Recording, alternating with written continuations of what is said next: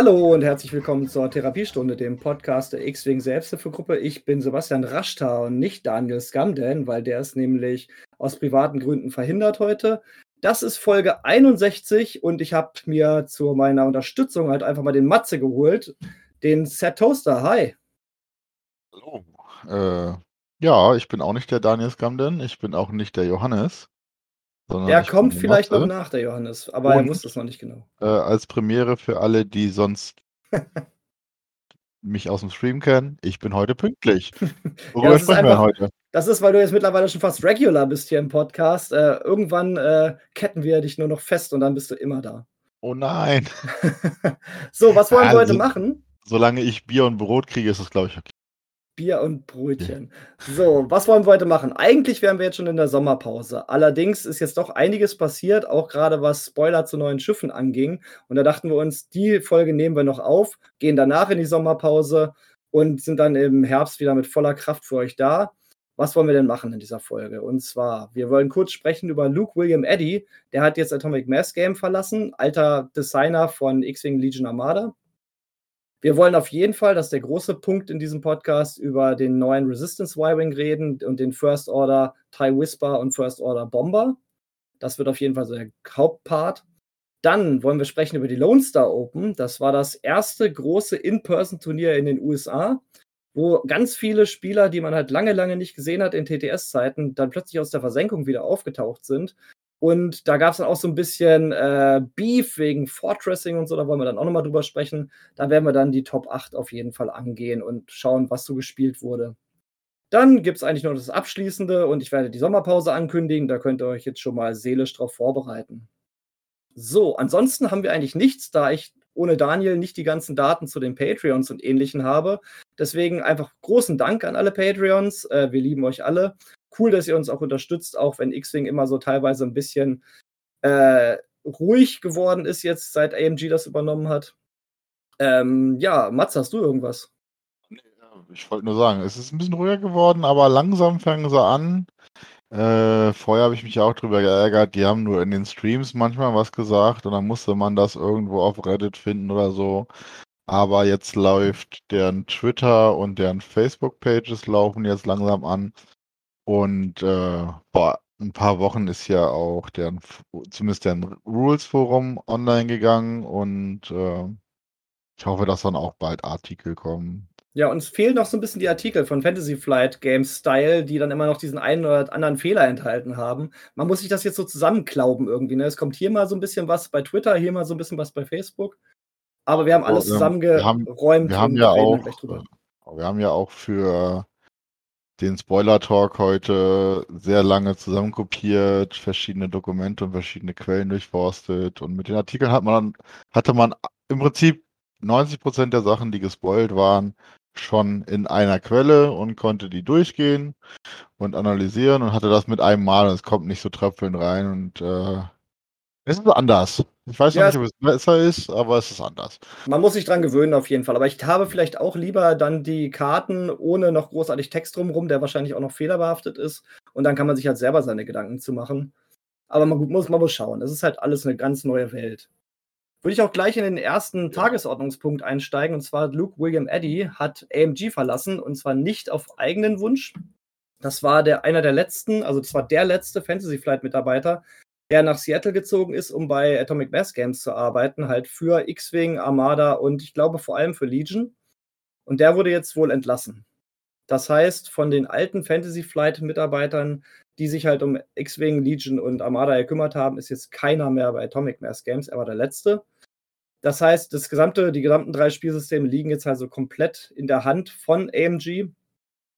Und ich wollte jetzt mit Matze kurz darüber reden, ob wir das gut finden, dass es jetzt ein komplett neues Blut dran sitzt oder ob das ein bisschen erschreckend ist, dass halt äh, Leute halt übernommen werden, um dann gleich wieder rausgeschmissen zu werden, obwohl ich glaube, in den Staaten ist das relativ normal, dass man da schnell gegangen werden kann. Matze, was meinst du? Ähm, ist das gut, dass AMG jetzt die komplette Kontrolle hat? Also ich habe es tatsächlich nur am Rande mitbekommen und äh, bis jetzt haben wir noch nichts von AMG Eigenkreation gesehen. Ähm, wir haben nur so ein bisschen mitgekriegt, wie sie die Informationen, die FFG quasi schon aufbereitet hat, im Sinne von den Squadron Packs und so weiter verteilt haben. Wir gerade schon angeschnitten, äh, dass es jetzt langsam anläuft, aber da ist auch noch einiges aufzuholen. Und ich finde es immer schade, wenn äh, eine Expertise so ein Haus verlassen muss, ähm, weil die haben halt sich schon ursprünglich was beigedacht und jetzt jemand Neues dran zu setzen, der vielleicht eine andere Designphilosophie hat, kann natürlich sehr gut sein für das Spiel. Das Spiel äh, richtig beleben, aber es kann auch nach hinten losgehen und äh, die Zukunft ist definitiv ungewisser als vorher, wo man wusste, dass noch ein paar Leute äh, von FFG, die das Spiel mit groß gemacht haben, gewechselt haben und äh, nur das drumherum um die sich geändert hat und ja. die sozusagen nochmal so ein Sicherheitsanker waren. Jetzt ist das komplett weggebrochen und äh, man weiß tatsächlich nicht, was da jetzt passiert, weil so, die ganzen Produkte haben eine Laufzeit von, ich würde schätzen, zwei Jahren, anderthalb Jahren, irgendwie sowas. Ähm, so dass wir dann auch in einem Jahr frühestens sehen werden, was AMG da jetzt wirklich gemacht hat. Und dann hat das auch immer noch Einfluss äh, durch Luke William Eddy und in anderthalb Jahren sehen wir dann, was sie ohne ihn auf die Beine stellen. Das ja. ist sehr, sehr stark verzögert. Ja, mit der ganzen Pre-Production und so weiter und so fort. Genau, es kann eine gute, ein guter Neustart sein. Es gibt einige Sachen, die mir bei FFGs Handling von X-Wing nicht gefallen haben. Ähm, will ich jetzt auch nicht weiter darauf eingehen, weil die meisten Sachen kennen die Leute. Ich bin gespannt, was sich so in den nächsten anderthalb Jahren tut. Und zur Not äh, spielen wir mit alten FFG-Regeln und schmeißen alles von AMG über den Haufen und machen unsere eigen, unser eigenes Ding. Also es ist auf jeden Fall eine unsichere Welt bei AMG. Also ich habe hier nochmal den alten Twitter-Tweet von ihm rausgesucht, von ähm, Luke William Eddy vom 2. Dezember 2020. Da hat er geschrieben, Well, it's official, I'm a lead game developer at Atomic Mass Games. Uh, don't worry, I'll still be making rules for a favorite tiny Star Wars dudes. Und jetzt kommt das Wichtige. And I have plans. Also er hatte, er war wohl wirklich motiviert, hatte große Pläne für die Systeme und nicht mal acht Monate später oder gerade acht Monate später ist er halt entlassen worden von heute auf morgen, so wie es ausschaute. Ähm, ja, also keine Ahnung, ob das dann einfach nicht gepasst hat mit dem Arbeitsumfeld oder ob äh, man will da ja auch gar nicht so viel rein interpretieren, dass man oh. da jetzt vielleicht erstmal die Expertise abgreifen wollte, um die dann wieder rauszuschmeißen. Das ist ja alles eine große Grauzone. Ja, das, das finde ich halt, also moralisch in den USA finde ich das halt schlimm, dass jemand über das durchs halbe Land zieht, was halt nicht nur ein paar Kilometer wie in Deutschland sind, sondern wirklich ja. tausend Kilometer. Und äh, dann wird er nicht mal acht Monate später wieder rausgeschmissen aus einer leitenden Position. Und das von heute auf morgen. Also das ist, äh,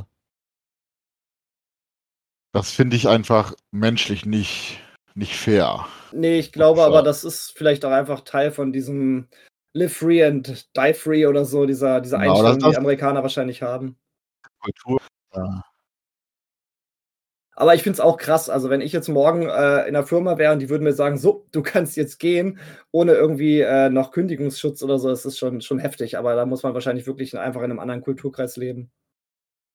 Äh, da sind wir kein, wir sind ja kein Kultur- und kein äh, US-amerikanischer, weiß ich nicht, Arbeitsrechts-Podcast, sondern wir sind ein nee.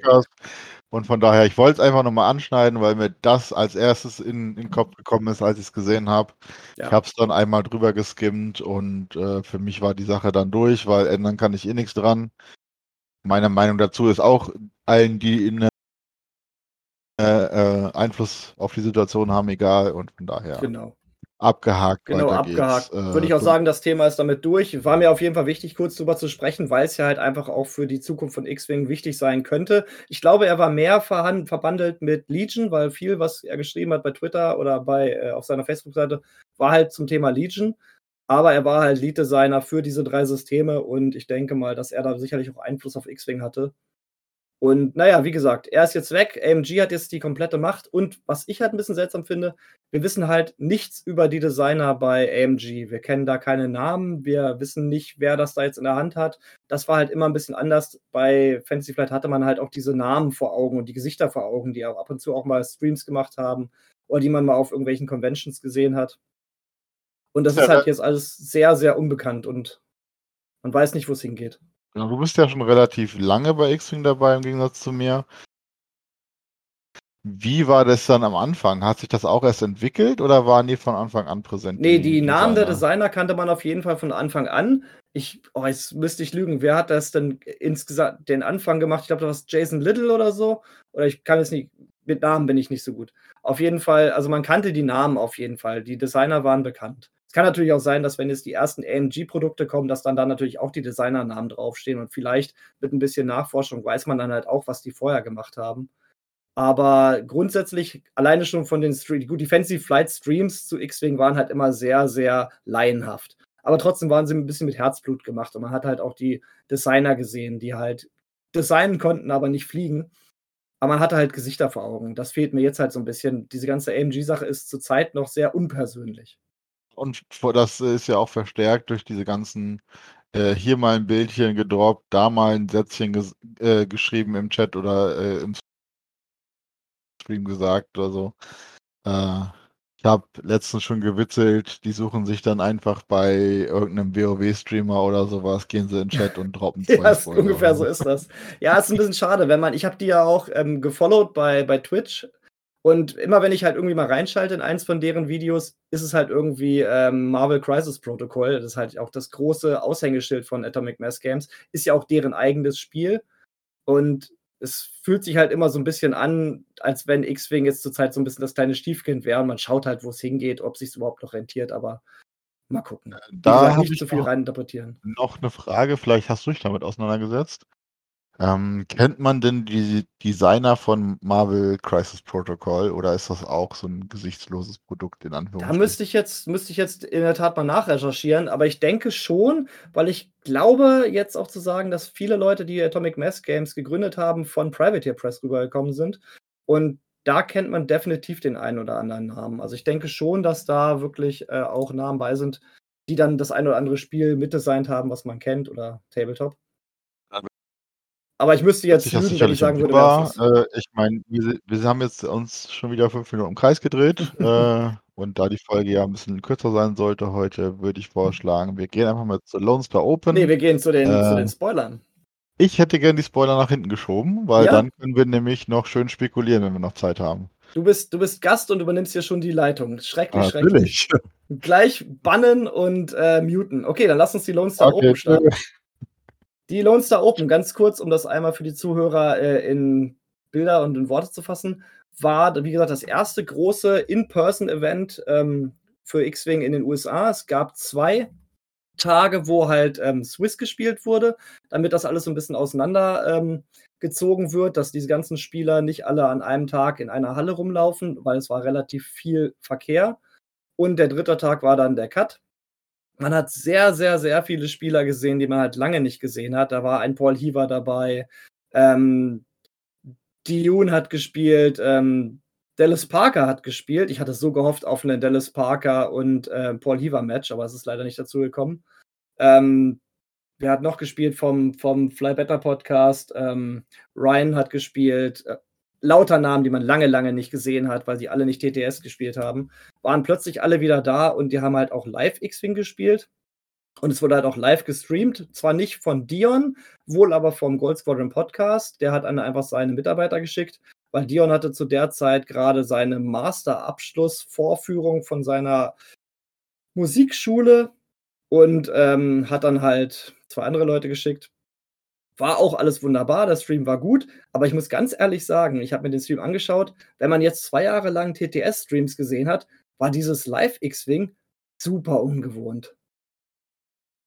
Hattest hast du den Stream gesehen?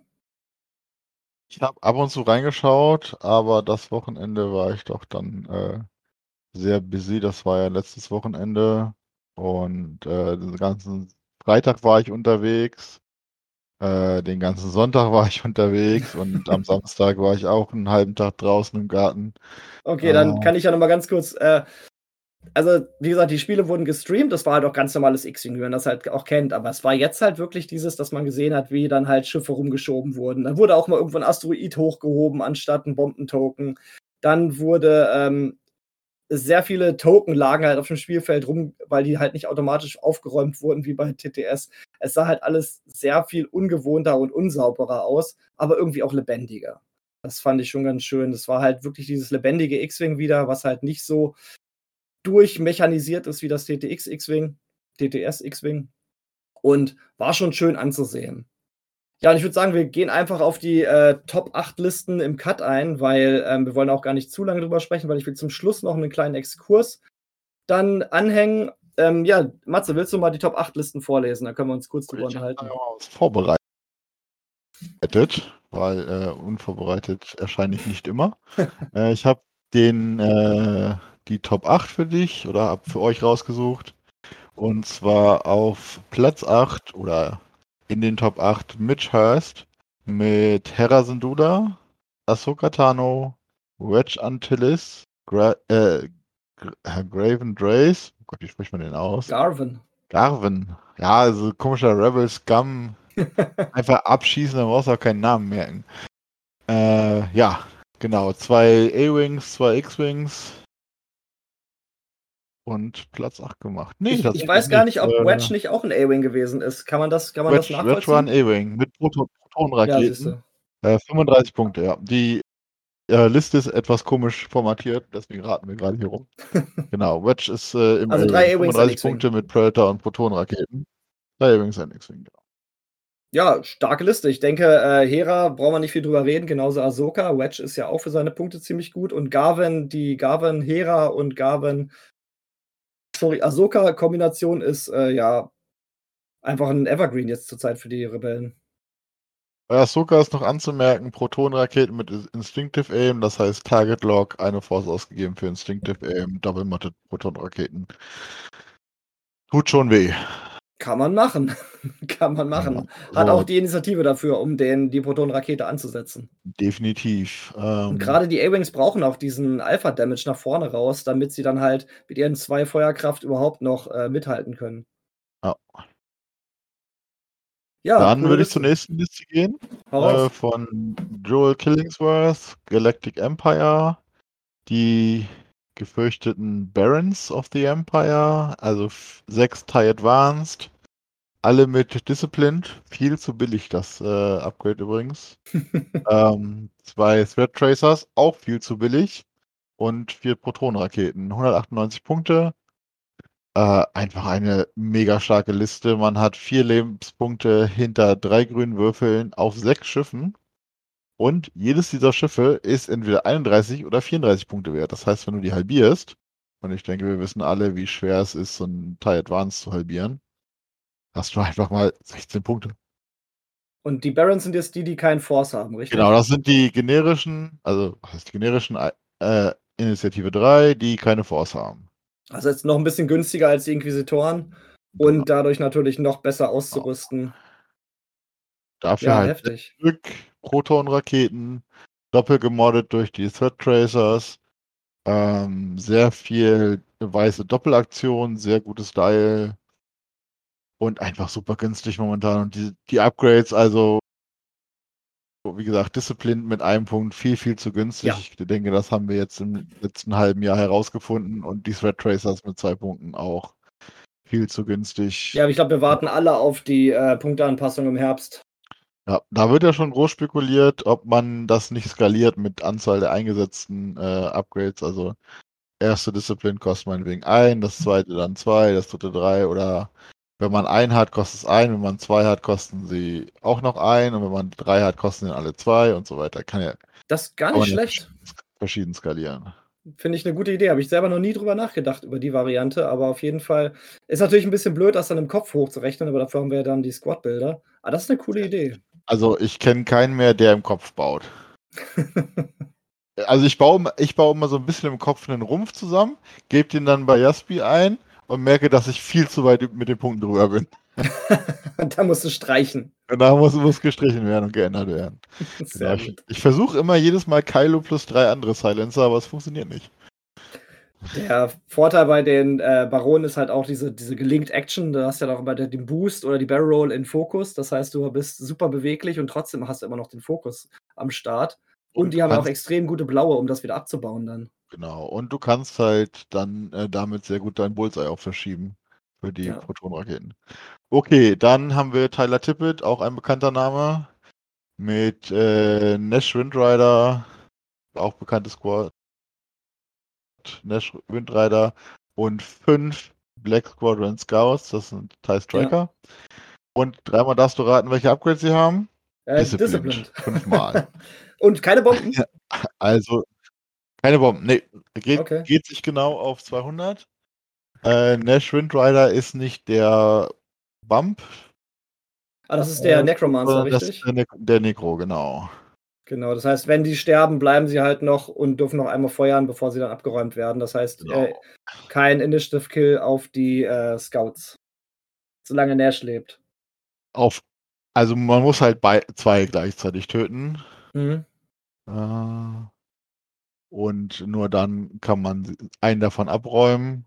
Und wie gesagt, wieder disciplined. Das heißt, alle anderen äh, mit Disciplined kriegen dann äh, eine Barrel oder, was bei denen sehr wichtig ist, Lock. Ja, haben ja selber nicht Ach, die Lock-Aktion. Genau, ich habe übrigens gelogen, es sind nur drei Black Squadron Scouts und zwei Barons of the Empire.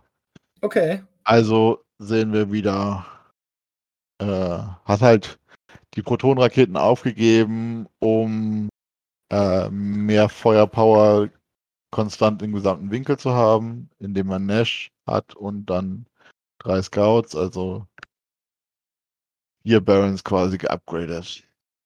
Ja, da kannst du den Gegner auf jeden Fall unter einer Menge roten Würfeln begraben, die dann wahrscheinlich auch, wenn du einen Schiff verloren hast, alle noch den ähm, Lock haben. Wie ist denn das eigentlich, wenn einer von den Scouts oder Baronen abgeschossen wird und dann Nash triggert, bekommen dann, obwohl das Schiff noch nicht abgeräumt wurde, trotzdem die Schiffe Lock? Wie ist das vom, vom Timing her?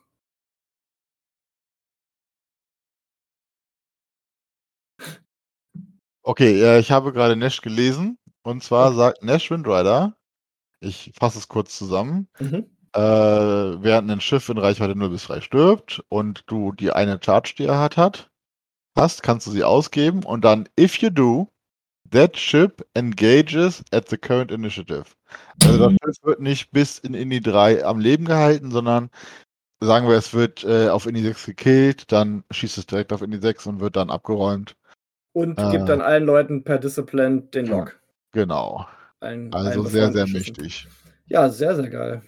Genau. Äh, vor allen Dingen äh, auch gegen Asse sehr gut, wenn du dann zum Beispiel äh, Barrel rollst in, mitten in Combat äh, um dann drei Schüsse mehr zu haben auf einmal oder sowas, während die Asse geartdodged haben. Äh, ja, einfach ein sehr mächtiges Upgrade und wir sehen es sehr viel gespammt. Also das zieht sich ja durch die gesamte Lone Star Open Listen. Ganz, ganz kurze Zwischenfrage. War das eigentlich ein äh, Extended oder ein Hyperspace-Turnier? Das war Hyperspace. Hyperspace, ne? Ich hatte nämlich auch so im Kopf, dass es Hyperspace genau, war. Da gab es große Diskussionen zu, aber das war Hyperspace. Alles klar, dann die nächste Liste. Duncan Howard, auch ein bekannter Name, hat Scum gespielt und zwar Paylob mit Protectorate Glab. Auch viel, viel zu günstig für das, was er macht. Äh, dann Bosk, also den, den äh, Death Star Bosk quasi mit seinem Vessel, auch wieder viel zu günstig. Bosk ist gerade äh, richtig beliebt. Genau, Gamut Key, Greedo, False Transponder Codes und Cutthroat. Und dann gab es einem Hull Upgrade, weil man hat ja noch viele Punkte. und halt Predator dazu, weil reicht ja nicht, wenn man äh, auf Reichweite 1 eindrehen darf. Ne, er hat sich für Predator statt vieles entschieden, ähm, um dann noch ein 3 Punkte mitzuhaben. Also auch hier sehen wir wieder aus den Squadron Packs die sehr, sehr günstigen Upgrades oder aus den letzten Releases.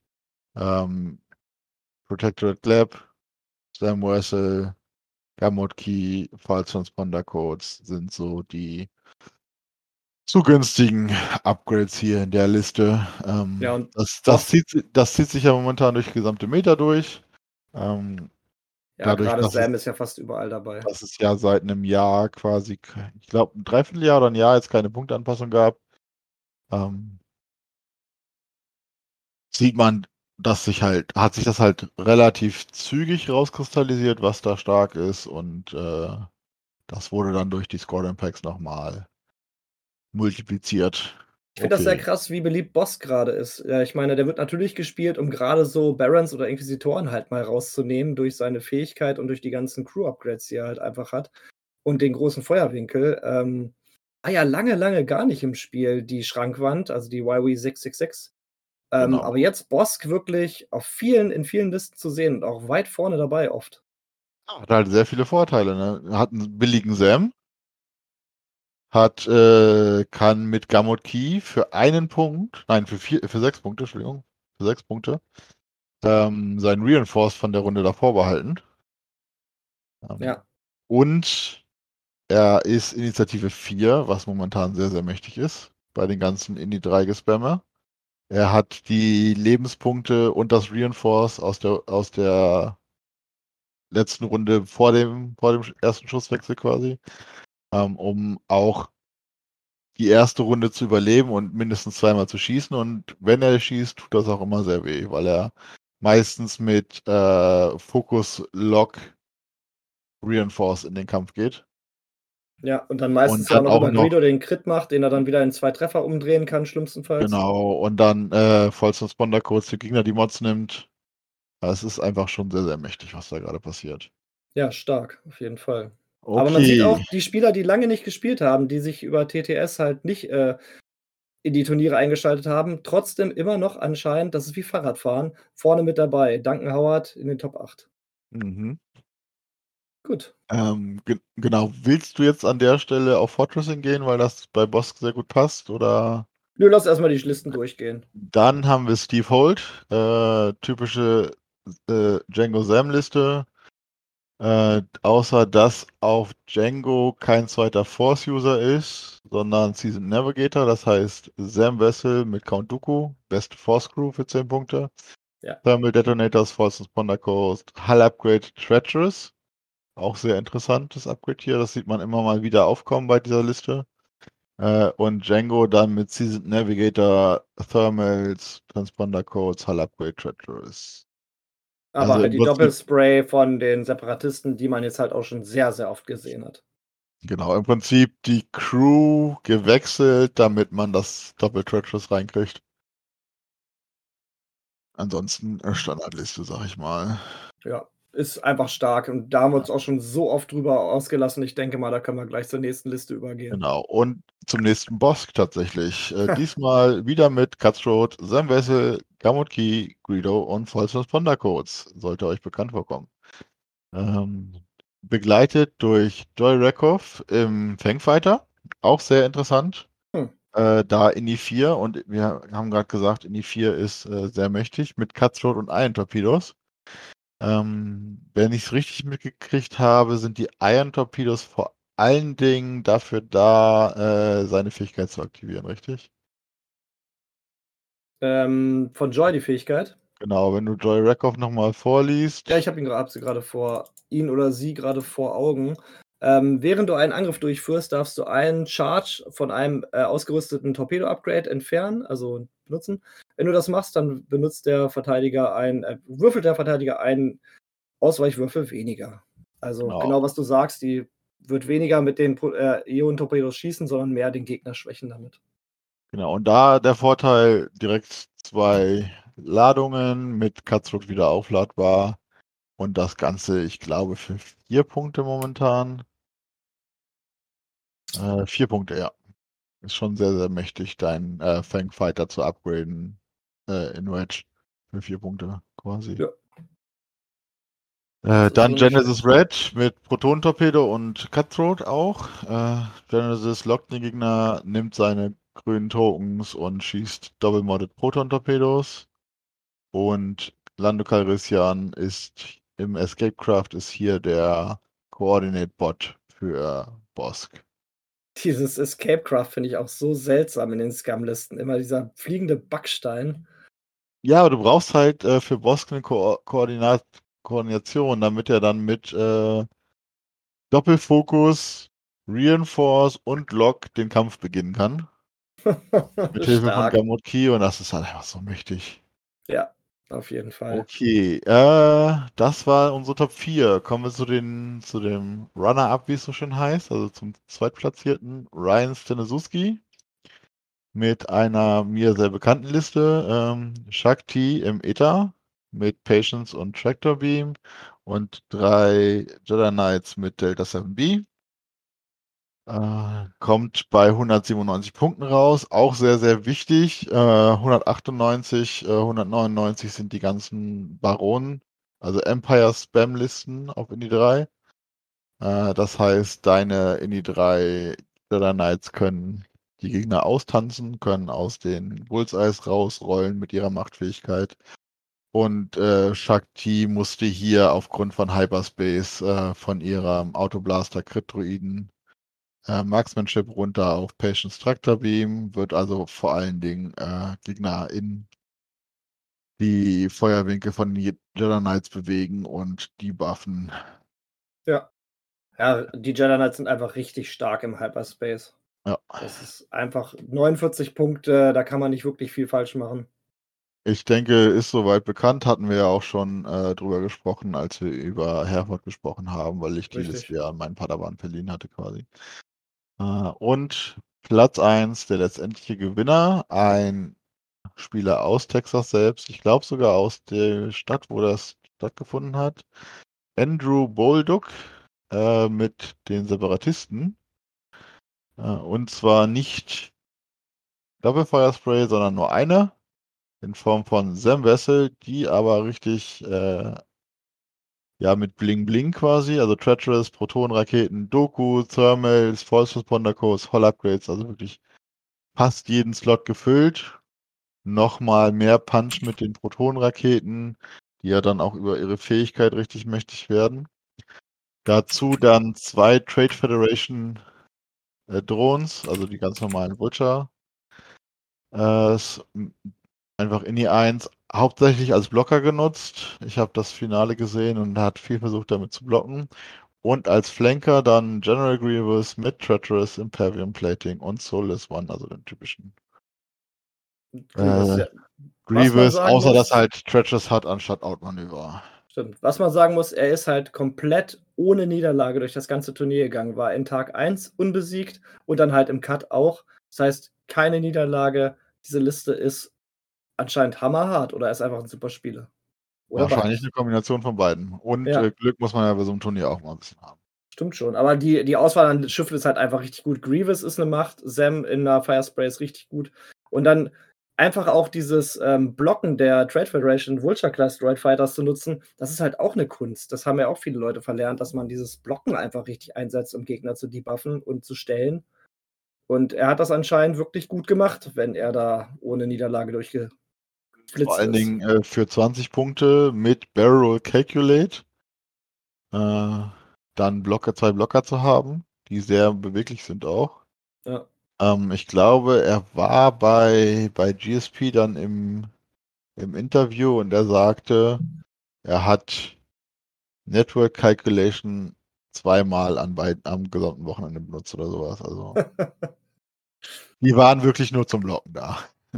Ich hätte mir fast noch, wäre noch interessant gewesen, wenn er da vielleicht auch noch die ähm, Landekrallen drauf hätte packen können, damit sie dann auch nochmal auf den Astis landen können, um dann irgendwie noch schwerer einzuschätzen sind, wo sie dann hinfliegen und aber gut. Die Liste ist halt bei 199, das und die Krallen kosten, glaube ich, eins, ne? Ja, ich denke. Ja. Und da wollte er wahrscheinlich dann den Bit über einmal Landekrallen haben. Ja. Und wahrscheinlich hat er dann auch wie die meisten Spieler Wolken gespielt. Äh, nee, tatsächlich drei Debris. Ach schon. Ähm, also, wenn ich hier mal durchschaue, was die Obstacles angeht, hier sind zwei Wolken, ein Asti, drei Astis, drei Wolken, drei Debris. Hier kann man es nicht sehen. Äh, drei Astis, zwei Astis, eine Wolke, drei Debris. Also das also ich ist. Denke mal jetzt, wo auch einfach weniger Drohnen gespielt werden, die waren ja eine Zeit lang so extrem beliebt. Da haben die Spieler ja fast nur noch Wolken gespielt. Ähm, kommen jetzt wahrscheinlich die Astis und die Trümmerfelder wieder raus. Ja. Weil auch viele haben es verlernt, äh, um Trümmerfelder raus äh, rumzufliegen. äh, Habe ich auch in Herford gemerkt. Ja. Ja, also Ab- auf jeden Fall cooles Turnier. Also das, was man so gesehen hat, auch von Fotos, einfach wieder richtig genial zu sehen. Eine ganze große Halle voller X-Wing-Spieler, auch wenn die Tische natürlich bedingt durch Corona alle relativ weit auseinander standen. Aber halt, wie gesagt, diese ganzen bekannten Namen wie halt Duncan Howard und so, Paul Heaver, Tyler Tippett, alles Leute, die man halt nicht mehr gesehen hat in der TTS-Zeit, dass sie jetzt halt wieder zurückkommen. Und wie gesagt, ich hatte mir halt so ein Paul Heaver, ähm, Dallas Parker Rematch gewünscht. Aber leider hat äh, Dallas Parker den Cut verpasst. Und äh, Heaver, Heaver, glaube ich, war im Cut, möchte ich sagen, aber nicht in den Top 8. Ich guck Äh, ja. gerade, ähm, Er ist äh, mit als vierter Seed reingegangen und dann direkt in der ersten Runde verloren. naja, hat einfach wahrscheinlich den, den Stress nicht ausgehalten. Das war ihm zu viel. Das war einfach zu viel. Es war auch keine Weltmeisterschaft, warum sollte man sich da anstrengen? So ist es. So, was ich noch mal kurz ansprechen wollen würde, weil das ist danach relativ heftig äh, im äh, Facebook, bei Reddit und wohl auch in den jeweiligen amerikanischen Podcasts aufgekommen. Es war wohl ein ganz großes Ding, dass auf dem Turnier gefortressed wurde. Das heißt, dass Schiffe irgendwo in die Ecken gestellt wurden und dann ineinander geflogen sind, um sich nicht bewegen zu müssen. Das wurde wohl sehr, sehr negativ aufgefasst und wurde, wie gesagt, auch im letzten, äh, von der Aufnahme jetzt hier gesehenen äh, Fly Better Podcast ähm, thematisiert. Und wie gesagt, es gab auch lange, lange Posts bei Reddit und bei Facebook dazu. Was mich gewundert hat, weil wir haben ja jetzt auch zwei Jahre lang TTS X-Wing gespielt und da hat man davon gar nichts gesehen. Also entweder lag das, es kann jetzt nicht daran gelegen haben, dass da keine Mods äh, oder, oder keine Judges unterwegs sind, weil zum Beispiel der Hauptjudge der USA hier, Diyun, der war ja auch live bei dem Turnier bei Lone Star Open vor Ort. Aber anscheinend haben die Spieler jetzt, wo es wieder live X-Wing gab, sich gedacht, boah, dann Fortress ich halt mal wieder. Kannst du dir vorstellen, warum? Ich kann dir sogar genau sagen, warum. Ich habe das ein bisschen recherchiert, nachdem du gestern äh, das Thema angeschnitten hattest und gesagt hast, dass wir da heute drüber sprechen wollen. Und zwar, äh, du hast ja, dir ist ja schon aufgefallen, dass Bosk sehr beliebt war an dem Wochenende. Ja. Und wenn du jetzt äh, das Rad von Bosk mal anguckst, der kann sich ja sehr schlecht drehen. Das heißt, sehr beliebt war es wohl, Bosk in eine Ecke zu stellen mit seinem 180-Grad-Winkel und die ganze Zeit oder eine Weile lang mit dem ähm, Coordin Coordinate-Bot, der daneben, der im Prinzip in jeder Bosk-Liste drin ist, zu bumpen, damit er sich nicht aus dieser Ecke rausbewegen muss und äh, nicht von Assen umflogen werden kann und auch von diesen doch sehr beweglichen äh, sch- ähm, imperialen Schwärmen mit äh, Strikern oder Baronen. Ah, okay. Und äh, dann halt mit den anderen Schiffen oder dem anderen Schiff, was man da noch hat, je nach Liste, ein bisschen versuchen, die Flanke zu, zu finden, weil die Rules as written, also wie es im Regelwerk steht, solange sich mindestens ein Schiff bewegt, ist es kein Fortressing. Alles Das heißt, es klar. müssen wirklich alle Schiffe stehen bleiben. Ähm, das ist die Rules is written, härteste Definition. Dafür gibt es auch immer einen direkten DQ. Wenn ich es richtig im Kopf habe. Wenn sich Bitte, kein Schiff äh, bewegt. zitiert mich nicht, wenn sich kein Schiff bewegt. Alles andere ist dann im Ermessen der Schiedsrichter vor Ort, weil es gibt ja so viele Varianten bei so einem Spiel. Da kannst du ja, äh, ich meine, die Klug, 1 Hard, Barrel Roll, bewegst du dich ja quasi auch nicht, aber du hast dich ja bewegt. Wenn Ja, man jetzt schon. mal an die äh, Phantoms zurückdenkt. Und das führt natürlich auch zu blöden Spiel, zum ersten, so eine blöde Spiel, erste, nein, nochmal. Das führt natürlich dazu, dass der Anfang des Spiels extrem verzögert wird. Das heißt also, die, wenn der Gegner das natürlich sieht, dass gefortressed wird, dann fliegt er wahrscheinlich auch bei sich in der Ecke rum, weil er natürlich wartet, dass Bosk sich irgendwann mal löst aus seiner Ecke. Oder kümmert sich dann vielleicht ein bisschen um den Flanker, der dann anfliegt von der äh, Fortressing-Liste. Und dadurch wird ja ein gesamtes Spiel sowas von verzerrt und auch der gesamte Anflug einfach kaputt gemacht, dass wahrscheinlich das ein Grund ist, warum die Leute sehr erbost waren, schätze ich mal. Also das kann ich vollkommen verstehen.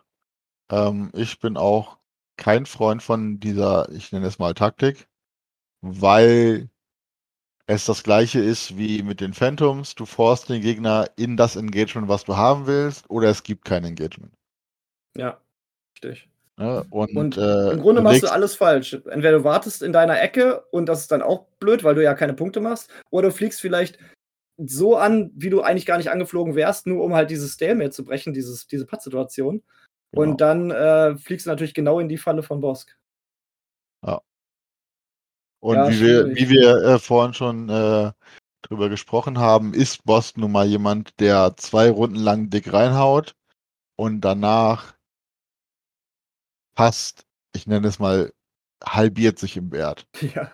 Äh, dadurch, dass er halt mit so dickem Token-Stack in, in, die, in den Kampf geht und auch sehr viele Lebenspunkte hat, sodass man ihn nicht one-rounden kann.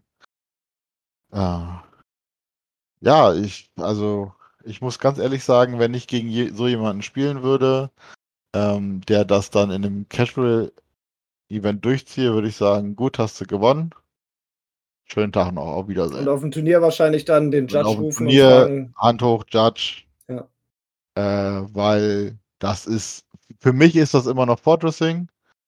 Ähm, weil, wie gesagt, Fortressing, wenn man sich die Regeln mal durchliest, sagt es im Prinzip vom Spirit her genau das aus. Nur, dass es halt anders dasteht, weil sich ja ein, eines der Schiffe bewegt.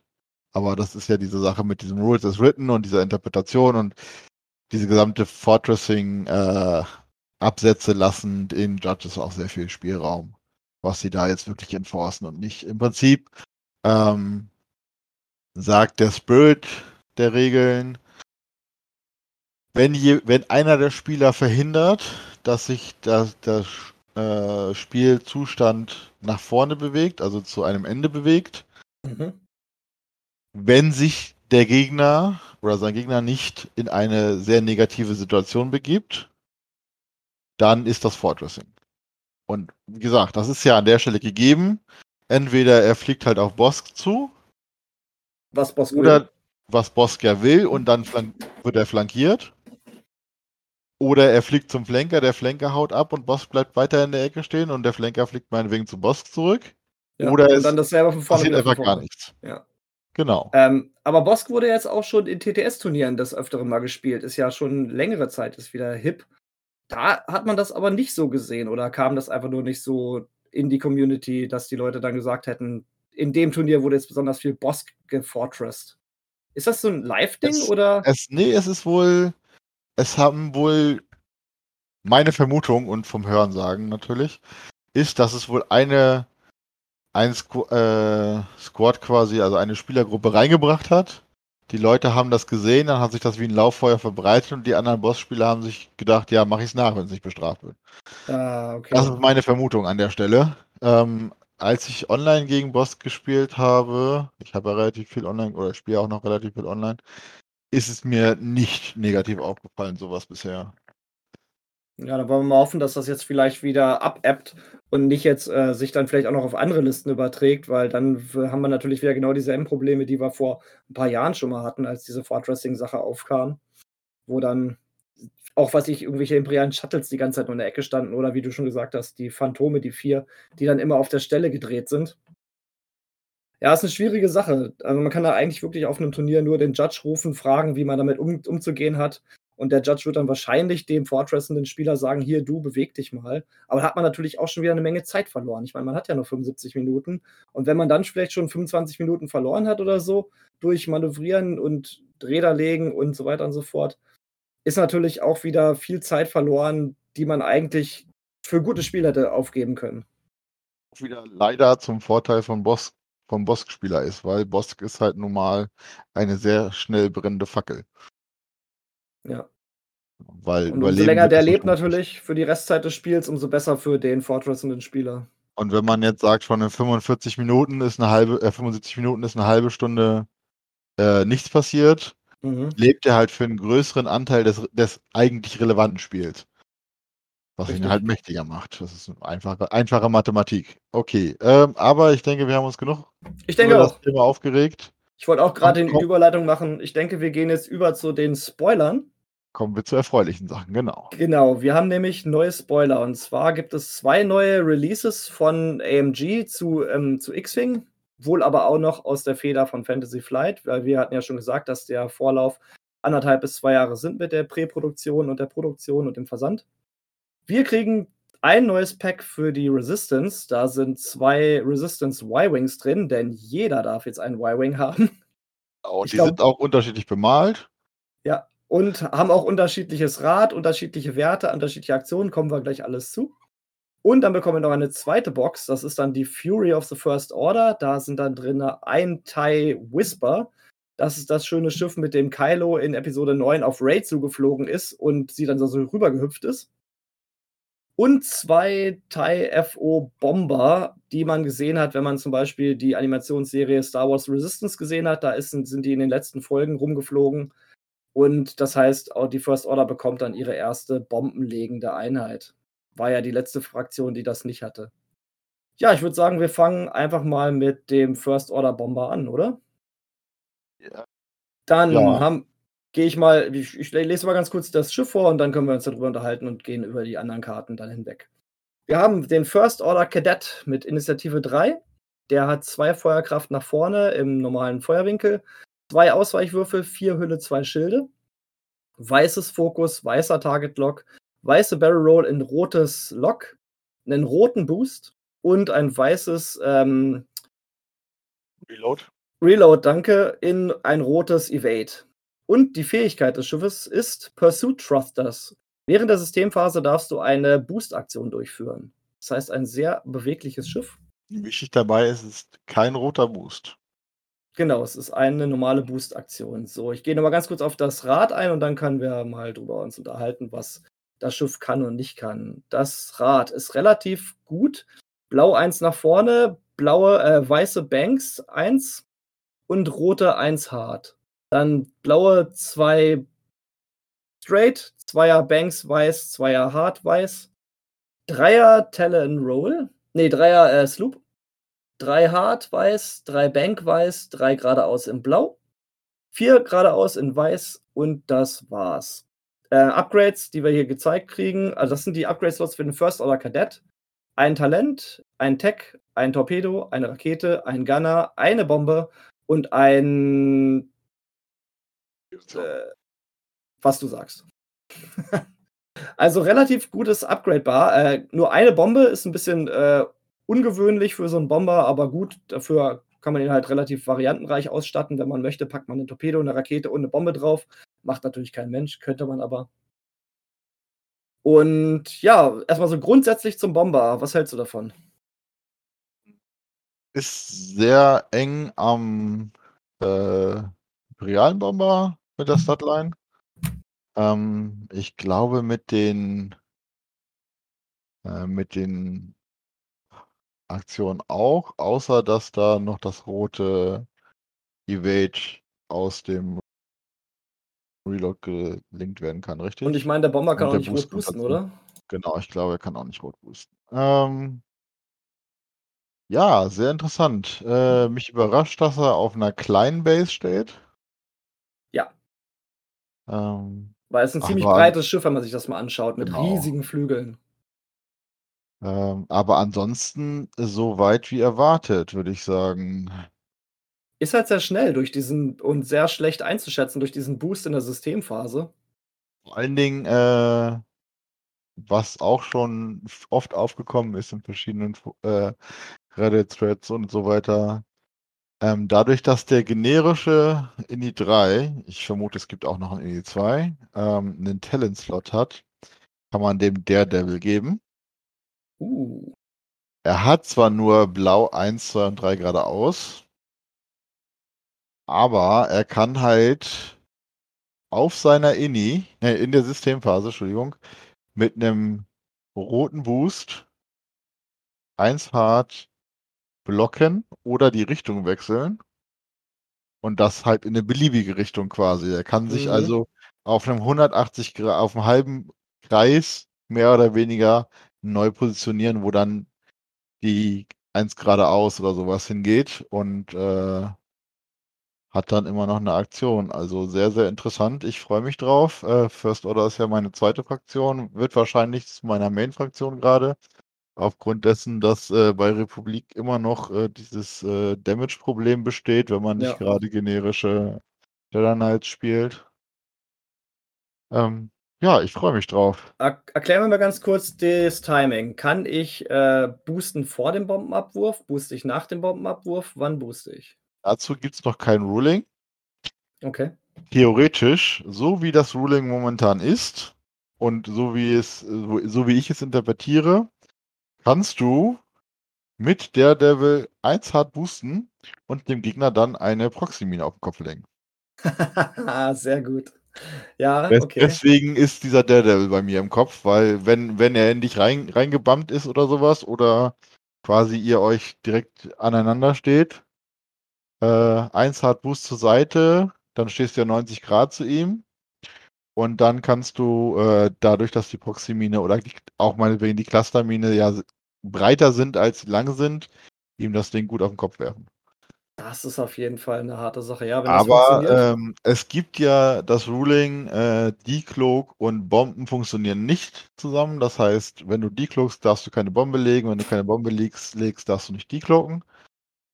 Und dementsprechend kann man vermuten, dass sie da auch sagen, äh, wenn man diese Fähigkeit benutzt, darf man keine Minen oder Bomben legen. Aber noch gibt es das Ruling nicht. Noch gibt es es nicht, äh, deswegen Aber noch gibt es das Schiff auch nicht. Genau. Alle Spekulation. Äh, ich bin gespannt. Ich hoffe, dass es ähnlich t- teuer wird wie ein Teil Bomber, weil sowas fehlt den, dem First Order noch. Auf jeden Fall. Hat Und er bisher noch gar keine auch, Möglichkeit für Bomben. Dass es eine Möglichkeit gibt, da Barrage-Raketen drauf zu, drauf zu knallen. Achso, da, weil, da bräuchte man den zweiten Missile-Slot noch für, ne? genau, weil, wir, wie wir gleich dazu kommen, ich greife jetzt ein bisschen vor, die anderen beiden Schiffe, die wir heute noch besprechen, haben beide mindestens eine Config. Genau, die man aber hier noch nicht Genau. gespoilert Aber hat. der hat auch keine Config, der, äh, der First Order Kadett. Wir haben ja den Upgrade Bar von ihm und von daher gehe ich nicht davon aus, dass das passiert und dass man irgendwie da eine zweite Bombe kommt, äh, zweite Rakete kommt. Was Ja. ich schade finde. Naja. Aber dafür kann er To- Proton-Torpedos laden. Warum auch immer. So, Ja. wir haben dann Grudge, den Hateful Harrier auf Initiative 2. Das ist dann ein äh, AS-Pilot, also ein Named-Pilot im TIE FO-Bomber. Im TIE SE-Bomber heißen die. Aha. Während eine freundliche Bombe oder Mine auf Reichweite 0 bis 2 detoniert, jedes Mal, wenn Angriffswürfel gewürfelt werden, um dessen Effekt auszulösen, darfst du einen dieser Würfel neu würfeln. Das ist eine gute Fähigkeit. Für, äh, was hatten wir denn? Im letzten Spiel, äh, im letzten Podcast hatten wir doch äh, Herford besprochen, wo bei Daniel die ganzen Bomben nicht gezündet haben. Mit Grudge hätte man dann die Rerolls. Ja, das ist richtig. Was du Und- aber auch vergisst, Thermaldetonatoren musst du teilweise auch selber rollen. Ähm, da steht aber May. You may reroll. Du musst es nicht machen. Genau. Aber wenn zum Beispiel Grudge wirft einen Thermaldetonator und wird reingeblockt oder sowas, Mhm. dann explodiert er auf 0 bis 2 Mhm. und er würfelt, äh, sag ich mal, einen Crit. Mhm. Dann sagst du, okay, Reroll und er würfelt nur noch einen Hit oder, oder einen Strain oder gar nichts mehr. Und das kannst du für jedes Schiff machen. Ach so, alles klar. Du, du willst es defensiv positiv einsetzen. Ich dachte jetzt, das wäre Genau, was Negatives. defensiv positiv und offensiv Okay. auch einsetzen. Das ist, also ich finde diese Fähigkeit sehr, sehr mächtig. Wie ist das, wenn jemand, wenn ich jetzt davon getroffen werde und mein Gegner hat Doku und sagt, äh, du kriegst einen Crit? Ja, dann Kann ich dann nach dem Doku, nach der Doku-Modifikation rerollen? Denn Doku Oh ja. kann nur die, wie wir gelernt haben, beim Target Locken und so weiter, kann er nur den ersten Roll jedes Würfels voraussagen. Also schon eine ziemlich korrekte, coole Fähigkeit auf jeden Fall. Und die auch gerade vielleicht äh, Bomberschwärme, wenn dann mehrere Bomben geworfen werden, wenn du dann überall diese Rerolls hast, dann werden Bomben schon sehr, sehr stark. Und 0 bis 2 ist auch nicht wenig. Nee. Und da kommt halt auch öfter dann äh, mal das Defensive auf, denke ich. Ja, das, da kann man sich auch mal vielleicht ein bisschen schlechter positionieren, weil man einfach diesen Reroll hat, um dann einfach diese höhere Chance zu haben, nichts zu nehmen. Genau. Gut, ich meine, man kann natürlich auch einen Hit in Crit umwürfeln, das ist natürlich auch immer Ja. möglich. klar. Aber äh, ich meine, Mathematik ist auf deiner Seite an der Stelle. Ja.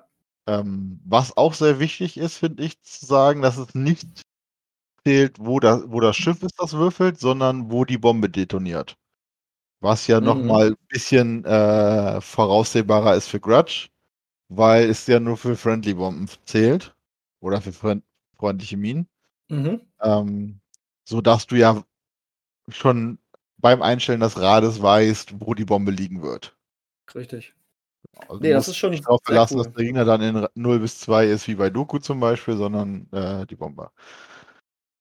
Und das natürlich in Kombination mit deiner ähm, Annäherungsmine, die du direkt auf den Gegner wirfst, nachdem du äh, in der Systemphase den harten Boost gemacht hast. Falls das geht bei Grudge, falls Grudge einen Talentslot hat, das natürlich dann, dann ist diese Mine natürlich noch zielsicherer, als sie es sonst gewesen wäre. Ja. Sehr, sehr cool. Gut, Das dann haben wir. auf jeden Fall sehr interessant, ja. Ja, dann haben wir ein Talent-Upgrade für TIE Fighter. Das ist nicht weiter beschrieben, aber dieser TIE Fighter muss dann auch die Reload-Aktion haben. Das heißt, dann begrenzt es sich dann doch wieder. Feedback-Ping. Nachdem ein gegnerisches Schiff ein Manöver durchgeführt hat, wenn es in Reichweite 0 bis 1 von einem Friendly Device ist, also von einer Bombe oder Mine zum Beispiel, dann darf du, darfst du einen Lock auf dieses Schiff durchführen und ignorierst dabei Reichweitenrestriktionen. Schmeißt irgendwo eine Mine hin und von der Mine aus kannst du dann locken. Erstes kommt da in den Kopf, auch bei der First Order, die Sensorbuoys. Stimmt, das sind auch ähm, Devices. Sehr cool. Das macht natürlich dieses Upgrade gleich wieder ein bisschen äh, interessanter, weil es wurde ja eigentlich gar nicht gespielt die letzten Jahre. Natürlich muss der Gegner halt auch auf Reichweite 0 bis 1 von diesem Device dann ein Manöver durchführen, aber das kann man ja auch relativ gut vorhersehen, weil die Sensorbuoys dürfen die sich bewegen? Nein, die mussten platziert werden. Ne? werden vor dem Place Force, ich, irgendwann werden die auf jeden Fall, ich, ich äh, wiki sie mal kurz, Mhm. während du dir überlegst, äh, auf welchen Teils du denn das Upgrade überhaupt aufbauen kannst. Ich könnte mir das fast noch vorstellen auf einem TIE Punisher, der dann einfach mal Bomben oder nach vorne schmeißt. Obwohl, dann explodiert die Bombe, bevor das gegnerische Schiff das Manöver durchführt? Nein, gar nicht. Du schmeißt die Bombe dem Gegner direkt vors Gesicht, er macht sein Manöver und du nimmst den Lock. Weil Ja, die Bombe und explodiert ja erst nach dem Manöver. Das heißt, äh, Punisher, die mit ähm, Trajectory Simulator die Bomben nach vorne schmeißen, können das halt auch nutzen. Das wäre vielleicht auch Ja. eine ganz witzige Sache. Also wir, mir ist eingefallen TIE Punisher, TIE Bomber und äh, der jetzt hier, der FO-Bomber. Das sind die drei Schiffe, die mir eingefallen sind mit Reload. Was anderes fällt mir da gerade nicht ein. Der ähm, Trajectory Simulator ist ja auch eine Modifikation, richtig? Ja. Sensor. Genau, dann, die hat ja dann der Teil SE-Bomber nicht. Das heißt, also keine Bomben nach vorne schmeißen für die First Order. Okay, äh, der TIE SE hat aber den Tech-Slot, den auch die Sensorbuoys belegen. Mhm. Das heißt, da ist du direkt ein Carrier und die sind äh, before placing forces. Machst du zwei Sensorbuoys für vier Punkte. Aber die stellst du natürlich dem Gegner dann irgendwo in den Weg und der Gegner möchte den dann ausweichen, damit du nicht deine Target-Logs aufnehmen kannst. Was auch sehr interessant ist, ähm, es gibt einen Thread of Reddit, als das Ding gespoilt wurde, ähm, wo Leute diese Sensorbuoys versucht haben, in Gas Clouds reinzulegen. Und es gibt eine, äh, auf zwei verschiedenen Gas Clouds gibt es Positionierungsmöglichkeiten, dass sie komplett in der Gas Cloud drin liegen. Sehr gut. Schön. Ja. Das heißt, du Okay. nimmst dem Gegner dann da auch noch so ein bisschen die Möglichkeit, sich da rum zu manövrieren. Und ich glaube, man kann die auch abschießen. Ne? Das wird natürlich durch die Gastkleid dann schwieriger. Du kannst die abschießen, das sind Remotes und diese Remotes haben drei Agility und zwei Hülle. Okay. Was ja dann der mit, mit der. Gas Cloud 4 Agility, ein Auto äh, quasi und zwei Hülle sind. Also das ist, äh, die halten schon einiges aus. Aber es ist auf jeden Fall eine witzige Kombination, vor allem weil du ja auch im Grunde nur ein Schiff brauchst mit den Remotes und dann können die anderen Schiffe alle das Feedback-Ping ausrüsten als Talentslot. Und wenn der Gegner sich dann halt einfach an so einem Remote vorbei bewegt oder an einem Device, nimm einfach erstmal alle deine Schiffe, die Feedback-Ping haben, einen Lock auf. Ist schon nicht so schlecht. Ja, Vor allen Dingen cool. mit den ganzen Transponder-Codes, dann sind die erstmal direkt ausgeschaltet. ja, Transponder-Codes, da war ja was. Proble Problem dabei ist, diese Sensor-Buoys kosten vier Punkte. Die, die, äh, die, die Transponder-Codes jeweils eins momentan. Ja, Also aber das da- wird sich ja alles, denke ich mal, anpassen Das im wird Herbst. sich alles anpassen, denke ich. Brauchen wir, glaube ich, nicht drüber reden. ja, Ähm, sonst an- noch irgendwelche abschließenden Worte zum Thai SE Bomber? Gunner sehr interessant. Ja, auf jeden Äh, Fall. Tech-Slot. Was, was haben wir denn an Gunnern auf der First-Order-Seite? Ähm, Gunner, Gunner, Gunner, Gunner. Nee, ich bin gerade nicht Äh, momentan keine, aber es sind welche drin. Ah, alles klar, ich wollte gerade sagen. Ja, also du hast keine spe speziellen Force oder Gunner außer den äh, Special Forces Gunner, glaube ich, ne? Ich mach mal kurz Mm, Achso, die Yassi generischen auf. Gunner meinst du ja. Genau, du hast nur die generischen und da ist hier der Bomb Specialist, wie auch immer der heißt. Äh, Mhm. Aber da wird ja sicherlich noch das eine oder andere drin sein. Äh, ja, ansonsten alles andere. Weapon System Officer könnte noch interessant sein, aber das ist mit sieben Punkten viel zu teuer. Ja. Und alles andere ist an der Stelle nicht mehr relevant. Also hoffen wir auf gute Gunner, die dann diesem Set beiliegen. Also auf jeden Fall Fury of the First Order, zwei Thai SE Bomber sind drinne. Und wir gehen dann über zum Thai Whisper. Und zwar haben wir da das 709th Legion Ace auf Initiative 4. Das hat drei rote im Bullseye, zwei rote auf einem Turret, zwei Ausweichen, drei Hülle, zwei Schilde. Und jetzt richtig gute Aktion. Weißes Fokus in weißes Turret äh, Rotate, weiße Evade, weißer Lock, weiße Barrel Roll in weißes Turret Rotate und weißer Boost in weißes Turret Rotate. Äh, Schiffsspezialfähigkeit ist das Heavy Weapon Turret. Du kannst deinen Turret Indicator nur nach vorne oder nach hinten drehen und du musst den Winkel des Turret Indicators als Feuerwinkel für deine Raketen einsetzen, genauso wie beim Thai SF.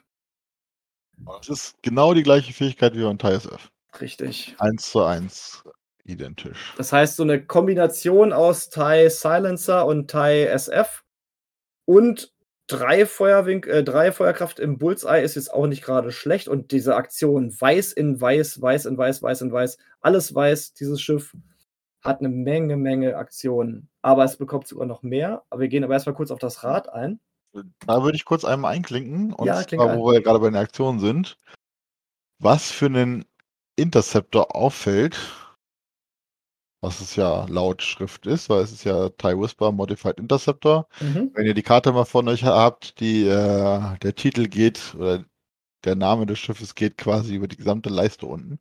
Ja, stimmt. Ähm, für den Interceptor fällt mir auf A nur drei rote im Bullseye. Vertretbar, würde ich sagen. Ja. Interceptor. Wenn man denn Double Reposition hätte. Oder Mod into Reposition. Hast du beides. Okay. Dann Stimmt. zwei grüne. Ja, das ist dann die, Zwei die Grüne Verwandtschaft hinter- mit dem SF. Genau, zwei grüne hinter fünf Lebenspunkten. Also auch nicht sonderlich stabil. Wo wir so ein bisschen bei dem Problem sind, was ich ja auch mit der Republik habe. Äh, drei Würfel, entweder sehr konditionell oder sehr teuer. Ja, ja, ja Man muss stimmt, schauen, was noch kommt. Äh, es äh, lesen wir erstmal das Rad. Genau, das Rad ist, wir haben bei den Einser-Manövern nur eins weiß-hart. Bei den Zweier-Manövern haben wir zwei geradeaus blau, zwei Banks blau und zwei äh, hart ist weiß. Bei drei haben wir dann eine rote ähm, Cygnus Loop. Drei harte nach links und rechts in weiß. Äh, blau geradeaus, drei und Dreier Banks in blau. Vier geradeaus ist blau, vier K-Turn ist rot und fünf geradeaus ist auch blau und fünfer K-Turn ist rot. Also mit vier, fünf, drei, zwei, eins, alles. Also wir haben alle blauen Manöver geradeaus in blau. Gott, jetzt habe ich mich komplett verlabert. Alle Manöver geradeaus in blau, nur bei eins nicht, da hat es nämlich keins. So. Upgrade-Slots. Talent, Talent, Rakete, Tech und Modifikation für das 709th Legion Ace. Es ist tatsächlich nicht Modifikation, sondern Konfiguration. Richtig. Und äh, da kommen wir, denke ich mal, gleich zu. Aber ähm. Wie Woher kennen wir halt. sowas denn? Ja, A-Wings. A-Wings? Oder Talent Sprich? 4 Slot von Ethers. Und wenn Die wir habe ich uns noch nicht dann, gespielt. Da, da liegt deine Expertise. und wenn wir uns dann gleich äh, den zu erwarteten Kylo Ren in diesem Schiff angucken, das ist ja ein Force-User. Das Internet ist zusammengebrochen quasi in sich selbst, als dieses Rad veröffentlicht wurde, weil zwar einer behauptet hat, äh, er hätte dann ein Talent und ein Force. Und dann wurde wild rum spekuliert. Wie wir wissen von den Ethers, ist das eigentlich gar nicht so schlimm. Ja, aber möglich ist es auf jeden Fall und auch gar nicht so Klar. unwahrscheinlich, denke ich mal. Ja. Gut, Äh, dann können, Willst du zur Config oder willst du erstmal die Piloten durchgehen? ich find glaube, ich würde erst die. Konfiguration nehmen, weil da die könnten halt reinspielen in die beiden Piloten, die wir danach besprechen. Die Konfiguration ist Enhanced Jamming Suite und belegt sowohl den Konfigurations- als auch den Tech-Slot und kann nur aufgerüstet werden auf dem TIE Whisper. Hat, äh, gibt dem Schiff die Aktion äh, weißes Fokus in weißen Jam, weißes Barrel Roll in weißen Jam, weißen Boost in weißen Jam oder weißer Jam. Während du jammst, kannst du dich selbst oder ein anderes freundliches Schiff wählen. Während du verteidigst, wenn der Angreifer keine grünen Token hat oder ein gejammtes Schiff im Angriffswinkel ist, dann darfst du einen zusätzlichen Verteidigungswürfel würfeln. Siehst du? Drei Verteidigungswürfel. Ja. Musst Und allerdings was dafür tun. äh, man muss dran denken, es gibt, gab vor einiger Zeit eine Änderung in den Jamming-Regeln. Man kann jetzt auch auf Reichweite 2 im Im- Bullseye jammen. Richtig. Wenn man sich das nochmal die Statline von dem Schiff anguckt, es hat im Bullseye auch ein, Ang- einen Angriffswürfel mehr. Also da spielt das alles ein bisschen zusammen. Ähm, ja. Was ist denn deine Meinung dazu? Ich würde die gerne mal hören, bevor ich meine dazu. also wir haben auf jeden Fall neun Aktionen für dieses Schiff dann, also neun Aktionslinien, die alle weiß sind. Durch, äh, du hast ja die fünf Aktionslinien auf dem Grundschiff, dann noch mal, kommen nochmal vier dazu. Und nichts davon ist halt irgendwie in eine rote Gelinked-Action. Ich finde es ziemlich cool. Es ist halt, wie du gesagt hast, keine doppelte Repositionierung dabei. Du kannst halt zum Beispiel einen Barrel Roll machen, um den Bullseye anzulegen und dann halt im Bullseye jammen auf Reichweite 2. Das ist natürlich schon ganz nett. Es ist halt viel Arbeit für ähm, diesen einen zusätzlichen Ausweichwürfel. Äh, allerdings muss der Gegner dann natürlich auch immer überlegen, gibt er seine grünen Token zum Beispiel aus oder gibt er sie nicht aus? Weil gibt er sie aus, dann hast du halt diesen zusätzlichen Angriffswürfel. Ist natürlich alles ähm, so, ein- so eine psychologische Sache auch. Aber ich denke mal, du hast dir sicherlich noch ein paar Gedanken mehr dazu gemacht. Ähm, was schätzt du denn, was das an Punkten kostet? Ungefähr. Eieiei, das ist eine gute Frage.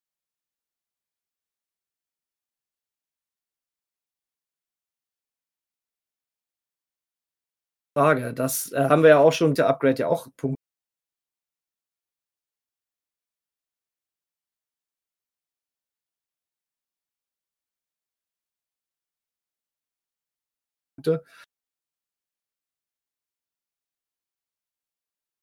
Ah, ich denk mal Dass Jam drei so bis mächt- fünf. Dass Jam so mächtig wäre.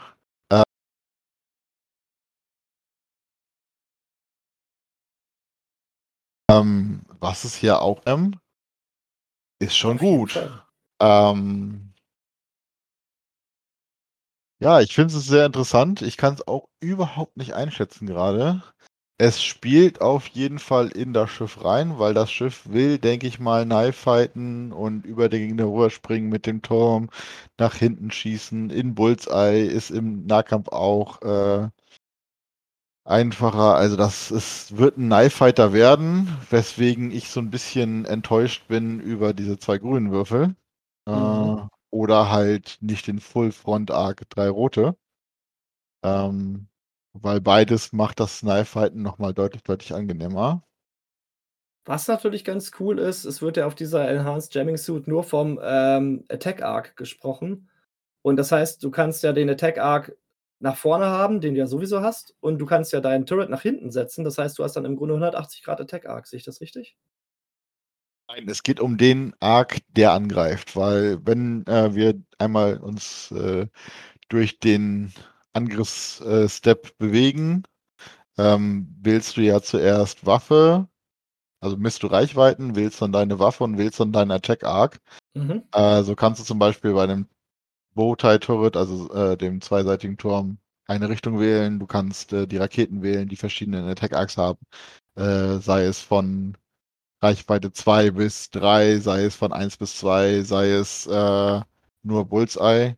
Und in diesem Attack Arc muss äh, ein solches gejammtes Schiff stehen. Wenn jetzt zum Beispiel, ähm, ist bei dem Schiff sehr einfach zu erklären, du hast aufgedruckt ja auch zwei Attack Arcs und zwar den Bullseye Dreier und den äh, Turm, in welche Richtung ihn auch immer gedreht hat. Also der, du musst quasi, wenn du mit einem TIE Whisper auf einen TIE Whisper schießt, mit deinem Bullseye muss ein gejammtes Schiff im Bullseye sein oder der Angreifer keine grünen Token mehr haben, damit dieser extra Würfel kommt.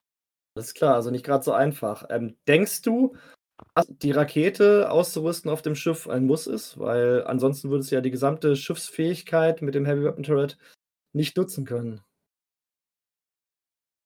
Ich denke, man sollte ähm, entweder, also meine Überlegungen sind momentan, wenn es passt, ein Kylo in einem Silencer plus drei generische hiervon. Hoi, okay. Mit Raketen oder mit Jamming Suites oder einer Mischung.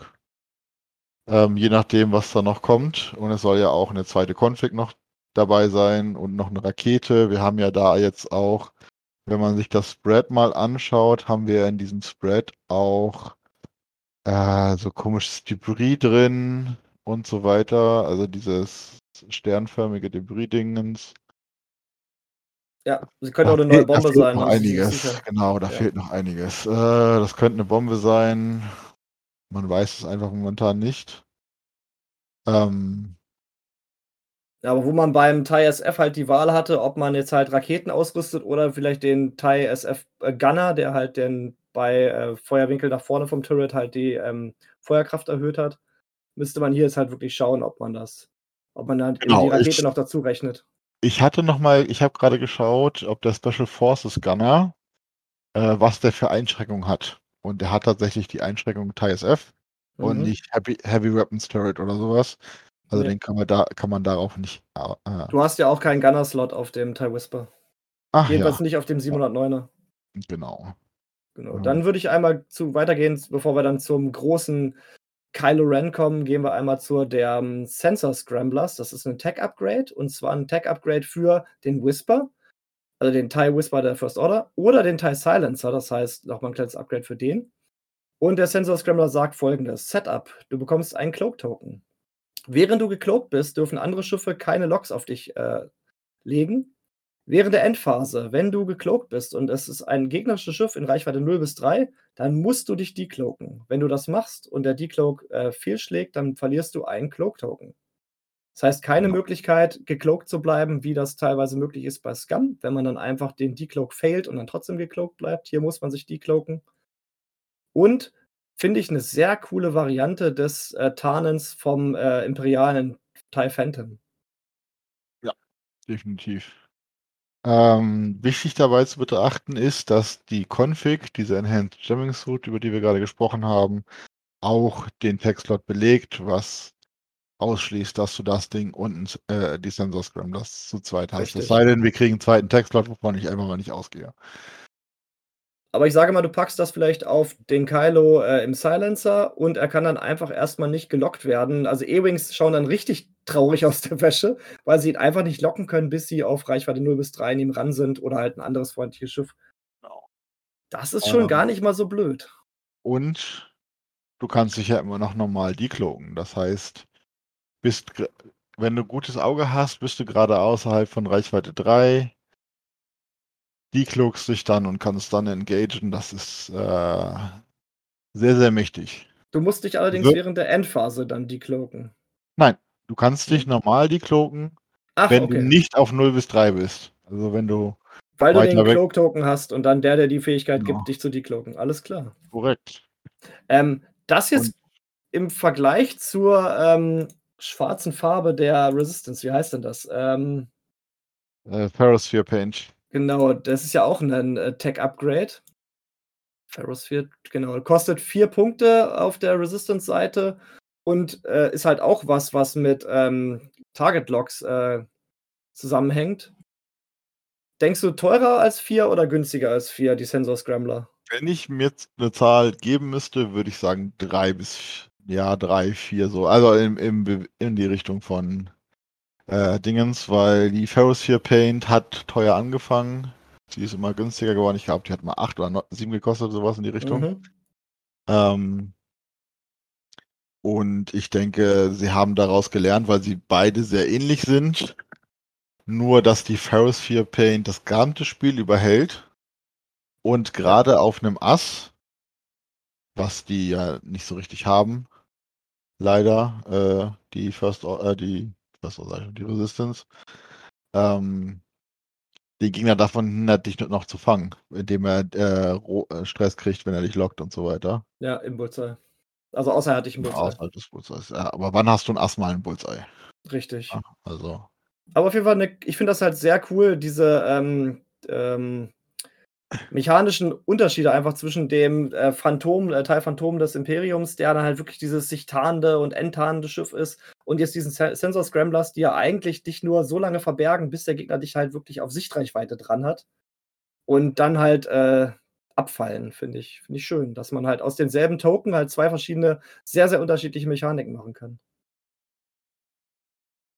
Also die Ideen sind immer noch da bei Fantasy Flight slash AMG. So, dann Kylo. Noch ein komplettes Fantasy Flight. Äh, ja.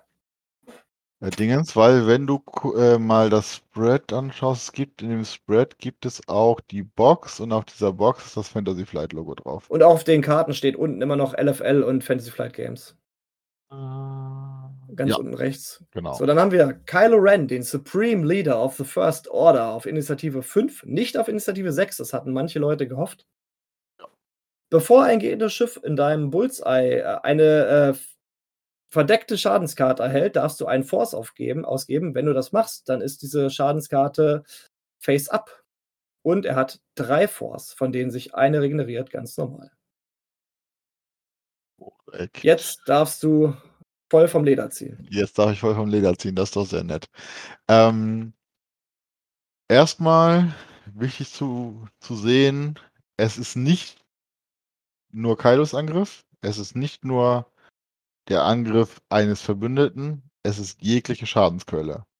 Bomben, Minen, Asteroiden, Angriffe. Das Ziel muss nur im Bullseye von Kylo sein. Das Ziel muss im Bullseye von Kylo sein. Ist ein, würde ich sagen, leichtes Upgrade über seine vorige Fähigkeit, wird sich aber nicht extrem niederspiegeln, denke ich, in den Punkten. Vor allem Weil, konntest du ja Let Me Show the Dark Side halt auch unter die Schilde legen. Und das geht hier nicht, ne? Genau. So. Der muss ja schon eine Schadenskarte dafür kriegen. Ähm, was das Problem von Ini 5 ist, ist, ist ein Vorteil und ein Problem. Es gibt Metas, wo Ini 5 als Ass völlig ausreicht. Ich würde sagen, sind wir aktuell drin. Äh, da macht Ini 5, Ini 6 keinen großen Unterschied. Was, wir da, was ich das Problem habe an der Stelle, ist, dass du einen Haufen Punkte in ein Schiff investieren wirst, weil drei Force. Ähm, zu, dem, zu meinen Punktespekulationen kommen wir gleich noch. Für ein Schiff, was keine Double Reposition hat, was nur in die 5 ist, was nur zwei Grüne hat, im Normalfall, was nur fünf Lebenspunkte hat und was nur zwei Angriffswürfel bzw. drei im Bullseye hat. Ja.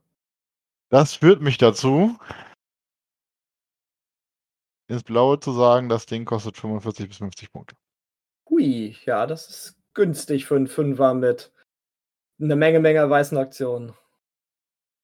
Was mich dazu belangt, ist, es gab einen ja, ich nenne es mal Internetbekannten von mir, der auch viel First Order spielt. Der hat in äh, AMGs irgendeinem Paint-Stream hat er gefragt, was Kylo kostet. Mhm. Und da haben sie ihm gesagt, er soll an äh, eine Direct Message schreiben mit drei Vermutungen. oh Gott. Und äh, seine niedrigste Vermutung waren äh, 59 Punkte. Und sie haben ihm geantwortet, keine seiner Vermutungen stimmt zu. Es ist deutlich unter seiner niedrigsten. Okay. Krass deutlich vor allem auch noch. Wir Ja. werden sehen.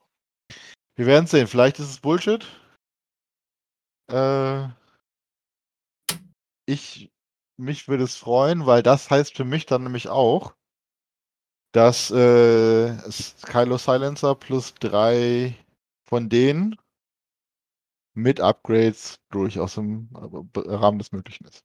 Ja, das stimmt. Und trotzdem haben die halt immer noch fünf Lebenspunkte mit, also drei Hülle und zwei Schilde. Ja. Das haben jetzt ja normale Interceptoren beim Imperium nicht. Also, die sind schon Die widerstandsfähiger als. Ja, stimmt schon. Ja. Gut, aber allerdings muss halt gucken, welche Initiative du dann reinkriegst bei drei Schüssen Genau. plus Kylo. Aber Wir werden sehen. Äh, schlecht. Wenn man sich jetzt mal auf, auf Imperiums Seite den, den Interceptor anschaut, ne, wir haben drei Interceptor und nehmen mal den Saber mit 35. Hm? Wir haben drei Grüne gegen zwei Grüne. Ich würde sagen, defensiv ähnlich. Ja. Ne, also da Ja. kann man ein, einen Punkt in irgendeine Richtung geben oder zwei, aber nicht viel. Vor allem kann der Saber ja dann auch äh, Repositionierung mit äh, Evade kombinieren. Genau. Der Saber kann Evade in, kann alles in Repositionierung. Er kann kein Target Lock. Aber, und jetzt kommt das große Aber, er hat einen Full Arc drei Würfel Angriff. Mhm. Also von daher würde ich sagen, in die 4, also hier unser äh, 709, wird um die 35 kosten. Das wäre auf das jeden Fall ein interessantes das- Schiff, ja. Das wäre dann interessant. Aber das sind Vermutungen, also selbst wenn es, lass es 40 kosten, dann hast du 80 für Kylo plus Extreme Maneuver plus drei davon. Ja. Und halt wirklich sehr, sehr schnell, die Jungs. Also, wenn man die jetzt halt vergleicht, äh, punktemäßig ähnlich mit den TSFs, die sind ja dann doch etwas, etwas behäbiger, aber hier fünf blau geradeaus, plus zwei K-Turns und zwei äh, Signal Loops. Ähm, beweglich, die Jungs. Wenn man sich Soont hier anguckt, 54, ne? Ja, ja. Äh, Inni 6 hat quasi auch halbe Force, sag ich mal, durch seinen kostenlosen Fokus. Hat Double Reposition, hat Full, Fro Full Frontal Arc, den er eigentlich nicht will, na, aber haben kann. Ähm, die Upgrade-Bar sieht natürlich anders aus, ist klar. Ähm, Ja, aber ich meine, Rakete aufzurüsten ist ja schon mal nicht das Schlechteste. Und Ja. im Tech-Slot gibt es ja auch einiges Schönes. also von daher denke ich, dass Kylo in dem Schiff ähnli ähnliches kostet. Ja. Also der wird sich in den niedrigen 50ern bewegen. Ja, und dann Und vielleicht ich noch einen, natürlich auf 45 bis 50, dass du eine Rakete drauflegen kannst und dann, äh, Ja. ja, Das kommt nicht schlecht. Gut, wir haben Genau. noch einen, den habe ich fast übersehen. Den wollte ich eigentlich vor Kylo noch machen. Wir haben Wrath, den Herald of Destruction auf Initiative 5. Nachdem du einen Bullseye-Angriff durchgeführt hast, wenn du ein oder mehrere nicht lock rote oder orange Tokens besitzt, dann darfst du einen Bonusangriff gegen ein anderes Ziel durchführen. Also zum Beispiel auch nach hinten, wenn dein Turret nach hinten steht. mit Rakete zum Beispiel. Was sind denn nicht lock rote oder orange Tokens? Zum Beispiel Stress? Äh, Stress, Gem, Traktor, äh, Disarm, Deplete. Aber nicht, aber nicht. Critical Tokens, das sind ja nur Anzeiger. Genau, das sind Anzeiger. Oder auch, ah ne, genau, Lock ist geht nicht. Ja, das ist, also eine Bonusattacke, brauchen wir nicht drüber reden, ist immer gut. Ich denke, der wird für seine für Fähigkeiten nicht viel mehr kosten als für seine Inni. Ähm, Weil es doch schon extrem konstruiert ist, diese Bonusattacke zu haben. Ja, vor allem, da sich das Schiff ja durch diese ganzen weißen Aktionen auch nicht äh, absichtlich selbst stressen kann. Genau. Ähm, es ist, wenn es einmal pro Turn Turnier vorkommt, wird es viel sein, denke ich. Ja. Meine Einschätzung. Weil, Das ist dann wieder so ein Schiff, wo man dann absichtlich über ähm, Trümmerfelder fliegt, um sich selbst zu stressen. ja, aber dann hast du wieder keine Mods. Und dann hast du zwei ungemoddete Schüsse. Einen mit drei im Bullseye und einen mit zwei aus dem Turm, weil du musst ja auf ein anderes Ziel schießen. Könnt ihr aufs gleiche Oh. Ziel schießen, würde ich sagen, die Fähigkeit wäre was wert. Aber da du auf ein anderes Ziel schießen musst, äh eher nette Dann mit Dreingabe. Automated Target Priority Ja. kopieren, äh, kombinieren und den zweiten Schuss dann mit Calculate. Ähm, in die Muss 5 nicht sein. kei keine ATP. Okay. Naja, auf jeden Fall. Es stimmt, das ist nur für niedrigere, ne? Genau, bis 3. Deswegen geht's Initiative auch auf unter Rush. 4. Alles klar, gut. Ne, aber auch 'n interessantes Schiff auf jeden Fall. Doppelangriff ist natürlich Ja. immer nette Also, ich freue mich drauf. Ich werde mir eine, denke ich, vorbestellen und 'ne zweite wird wahrscheinlich gekauft werden und dann versuche ich irgendwo 'n dritten Whisper zu bekommen, wovon ich erst mal nicht ausgehe, aber Ja, ich habe eine Box vorbestellt, also einmal 2 Bomber und einen Whisper. Das wird Genau, mir reichen, kannst so du mir den Whisper geben, das ist okay. Ne, ich glaube nicht. Gut, jetzt zu der Box, wo ich 2 vorbestellt habe, einfach weil warum nicht? Der Resistance Y-Wing. Da haben wir 2 Stück in der Box von und die Grundwerte sind ich suche grade okay, wir haben den wir haben keinen regulären, wir haben nur Asse. Dann schauen wir mal. Wir haben Tessa Nass. Der, ähm, Resistance Y-Wing hat als Grundwerte 2 rote nach vorne im normalen Feuerwinkel, 1 Ausweichen, 4 Hülle, 3 Schilde, also 'n bisschen schlechter als andere Y-Wings. Jetzt die Aktionen, die sind im Gegensatz zum Teil Whisper dann doch etwas mieser. Wir haben ein weißes, ähm, Fokus, roter Lock, rote Barrel Roll und roter Boost. Und die Schiffsfähigkeit ist Intuitive Interface. Nachdem du eine Aktion, die zu deiner Action Bar hinzugefügt wurde, durch ein Talent, Illicit oder, ähm, Modifikationsupgrade durchgeführt hast, darfst du eine, ähm, Calculate-Aktion durchführen. Gott, oh Gott. So, erst mal grundsätzlich zu dem Schiff ist schon relativ behäbig. Von den Aktionen her. Ist schon Rust Bucket, wie's so schön heißt. Ist wirklich. Also, das sind wahrscheinlich wirklich die Y-Wings, die schon in der Republik rumgeflogen sind, wo die Rebellen dann die Panzerung abgebastelt haben und jetzt fliegen die halt in Zeiten der Resistance immer noch. Das Rad, bevor wir zur Aktion bevor wir zur Schiffsfähigkeit noch mal kommen. Das Rad, 1 blau geradeaus, 1 Bank blau. 2 blau geradeaus, 2 Bank weiß, 2 hart weiß. 3 geradeaus in blau, 3 Banks weiß, 3 hart rot, 4 geradeaus rot und 5 K-Turn rot. Das heißt, 'n bisschen mehr blauer als der Resist äh, der Republik Y-Wing zum Beispiel, ansonsten relativ ähnlich zum Repo äh, zum Rebellen Y-Wing. 5er K-Turn ist natürlich 'ne nette Sache.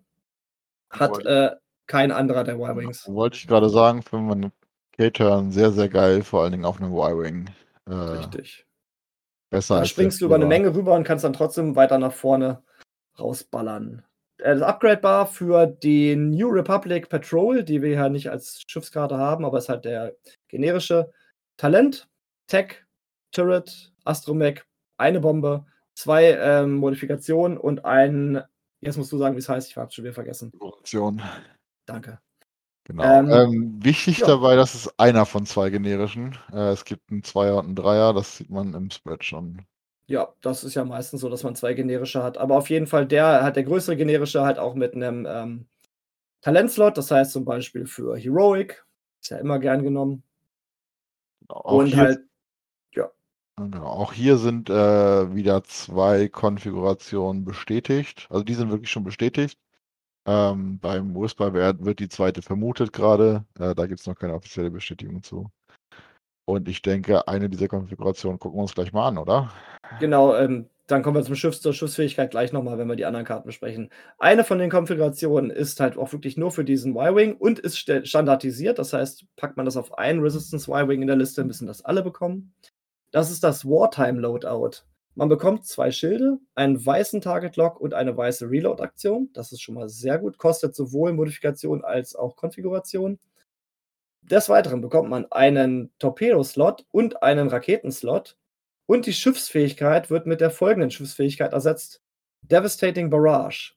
Während du eine Torpedo oder Raketenangriff durchführst, wenn der Verteidiger in deinem Bullseye ist, dann können deine Crit-Resultate nicht durch Evade-Resultate negiert werden. Das heißt, Protontorpedos in your face und du kannst nichts dagegen machen. Aber du musst natürlich auch im Bullseye von 'nem Y-Wing sein. Da musst du schon schlecht geflogen sein. Ähm, also ich würde sagen, du ärgerst dich mehr über dadurch, dass, dass, äh, darüber, dass du so schlecht geflogen bist, als dass du diesen un, unevadbaren Crit kriegst. Aber auch. mal die wichtige Frage: Warum ist auf diesem Artwork eine Rakete, die diesen Y-Wing angreift? Warum ist das nicht Ahnung. andersrum? Warum greift nicht dieser Y-Wing mit einer Rakete oder einem Torpedo an? Das wäre wahrscheinlich zu einfach gewesen oder man hat einfach nicht das Artwork dafür gehabt. Also cool ist auf jeden Fall die plus zwei Schilde. Das heißt, du hast dann vier Hülle und fünf Schilde. Allein deswegen gehe ich schon davon aus, dass das nicht gerade günstig sein wird, weil zwei Schilde sind alleine schon so als Upgrade sehr teuer. Ähm, die vier Punkte, ne? Das Stück als Einzelmod. Ich denke schon. Äh, wichtig zu wissen oder dran zu denken ist auch, äh, wenn man die Konfiguration nutzt, hat man immer noch eine, den zweiten Modifikationsslot frei. Das Kann also noch ein Schild draufpacken. Ja. Zum Beispiel. Zum Beispiel. Ich finde das ganz witzig, dass das halt ein Upgrade ist, was sich jetzt komplett auf Raketen und Torpedos spezialisiert durch das weiße Lock und die Reload. Das hat jetzt nichts mit Turrets zu tun. Ich bin mal gespannt, ob die zweite äh, Konfiguration dann äh, mehr auf Turrets geht. Ja, Kann ich mir vorstellen. Auch meine Vermutung, dass das in die Richtung geht. Oder es äh, gibt den Doppel-Missile-Slot. Äh, weil du hast ja auf dem Base-Schiff gar keinen Missile-Slot und Stimmt. kannst auch mit einem Missile-Slot die Barrage-Raketen nicht ausrüsten. Mhm. Ähm, oder die missile -Pods. Oder es gibt eine Missile, die den Barrage-Raketen mal endlich das Wasser reichen kann. Könnte ja sein, dass auch vielleicht. Ja. Ich habe ja immer noch die Hoffnung, dass vielleicht mal ein neues Turret irgendwann erscheint. Ja, aber äh, es ist wohl kein Turret im Spread. Aber es muss ein Turret im Spread sein, weil wenn du noch also nie einen Y-Wing gekauft hast, musst du dann, einen, also kein neues, okay, genau. ich wollte gerade sagen. Es, es, gibt Leute, die ja dieses, äh, diese ganz kleinen und sehr schlecht aufgelösten äh, Spreads immer nehmen und da ranzoomen und neu filtern. Und Hast du nicht äh, Blade Runner gesehen? Enhance? Ja, genau, Enhance, Enhance, Enhance, ja. ähm, aber die, und die sagen, äh, alle Turrets die da drin sind, äh, kennen wir. Ja. Das, das hat sie erst, ich, ich sehe den Iron Cannon Turret. Es wurde ja schon öfters gesagt, dass es sehr, sehr schwierig ist, neue Turrets ins Spiel einzubauen, ja. weil die dann wohl sehr schnell die anderen beiden Turrets eventuell nutzlos machen würden, siehe TLT aus 1.0. Deswegen, aber trotzdem, ich würde mich schon freuen, wenn da noch eine Konfiguration dazu kommt, die halt auch die Turret-Spieler so ein bisschen glücklich macht. Also ich finde das gut, dass äh, der Torpedo nicht auf dem Base-Schiff drauf ist. Und auch mhm. die Rakete nicht, sodass man, äh, um seine Roten zu erhöhen, alleine auf Türme angewiesen ist. Und somit kann das relativ günstig sein, das Base-Schiff. Das, das Wartime-Loadout, wenn das natürlich schon relativ viele Punkte kostet, plus vielleicht noch ein Proton-Torpedo, dann wird ja. so ein Y-Wing natürlich auch sehr schnell sehr teuer. Genau, aber wenn wir jetzt mal wieder mit einem äh, Y-Wing von den Rebellen vergleichen. Ich mache einfach mal, oh, nicht vorbereitet, ey, so gar nicht. äh, der INI 2 generische kostet 30 Punkte. Mhm. Ähm, hat halt den Torpedo schon. Und äh, hat halt auch acht Lebenspunkte. Von daher gehe ich davon aus, und die Action Bar ist auch äh, das Target Lock weiß statt rot, gehe ich davon mhm. aus, dass der vergleichbare Y-Wing hier günstiger sein wird. Nicht viel, ich gehe so auf die 27. Ja, ja mehr ähm, rote Aktionen. Und dass das äh, Loadout dann wahrscheinlich 8 Punkte kosten wird. Ja, das, das ist ja dann schon mit einem Proton-Torpedo schon. Genau, du zahlst äh, 20 Punkte für ein Proton-Torpedo. Also bist ja. du irgendwo bei fünf, knapp 50 Punkten, sag ich mal. Ja, oh, schon nicht, Weil nicht, nicht Proton-Torpedo hast aber auch 9 Lebenspunkte. Ja. Gut, nochmal ganz zurück, zurück zu Tessa Nas, die wir vorhin angesprochen hatten, der Old Soldier auf Initiative 4. Während ein freundliches Schiff auf Reichweite 0 bis 2 einen Angriff durchführt, wenn der Verteidiger ein Schiff das freundlich zum Angreifer ist, in seinen beiden Seiten-Arcs hat, also links und rechts, dann darf der Angreifer einen Angriffswürfel wiederholen. Eine Menge Text für wenig Effekt. Ist die, äh, es gibt doch diesen Teil RB, der genau den gleichen Effekt hat. Ja? Wie heißt denn der? Letin irgendwas. Ich, ich suche ihn kurz. Okay. Also man hat auf jeden Fall, also um das nochmal aufzuschlüsseln, wenn ein freundliches Schiff in Reichweite nur bis zwei angreift und da muss der Verteidiger wirklich halt links und rechts von sich ein zu mir befreundetes Schiff haben, also zum Beispiel, weiß ich, ein Fireball oder irgendwas, der da rumgeistert, damit der Angreifer dann einen ganzen Angriffswürfel neu würfeln kann. Ist natürlich, genau. sobald man halt Schiffe links und rechts vom Ziel positioniert hat, ist das natürlich schon eine gute Sache, weil dann alle Schiffe, die dieses Ziel angreifen, halt diesen Reroll bekommen, was natürlich dann Force Multiplier ist. Aber das musst du halt auch erstmal hinkriegen. Hast du, das, hast du den Bomber gefunden? Genau, äh, nee, Thai RB Heavy, Leitendry, ähm, da muss Leitendry im Seitenwinkel sein. Ja, aber nur Leitendry. Ja. Und hier musst du ja zusätzlich genau. zum Angreifer noch zwei Schiffe in den Seitenwinkeln des Ziels haben. Nee, aber nicht in jedem, oder? Doch, in each of its side arcs, links und oh, rechts. Oh, ja, okay. Ich äh, sage, das ist eine Menge Fähigkeit kostet null Punkte. genau. Das ist im Grunde, du musst den Gegner wirklich in die Zange nehmen. Von links, von links kommt ein Schiff, von rechts kommt ein Schiff. Du kommst vielleicht von vorne und dann können alle drei Schiffe, wenn die Reichweite stimmt, einen Würfel wiederholen. Nein, das geht nicht, weil doch, das, das geht. geht. Es ja, ist ja vom Defender geguckt. Genau. Okay, ich dachte ein Side Arc.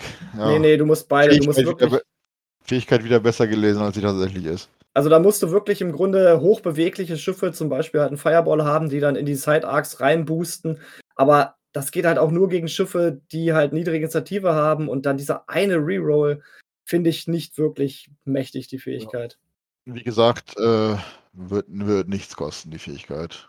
Gut, dann gibt ja so Fähigkeiten, wo ich mir denke, da war noch Text frei. Die, ja. hatten noch, die hatten noch ein bisschen Text, da musst du noch was unterbringen. Lass uns den Fähigkeiten Randomisierer anwerfen, irgendwas wird er schon ausspucken. Genau.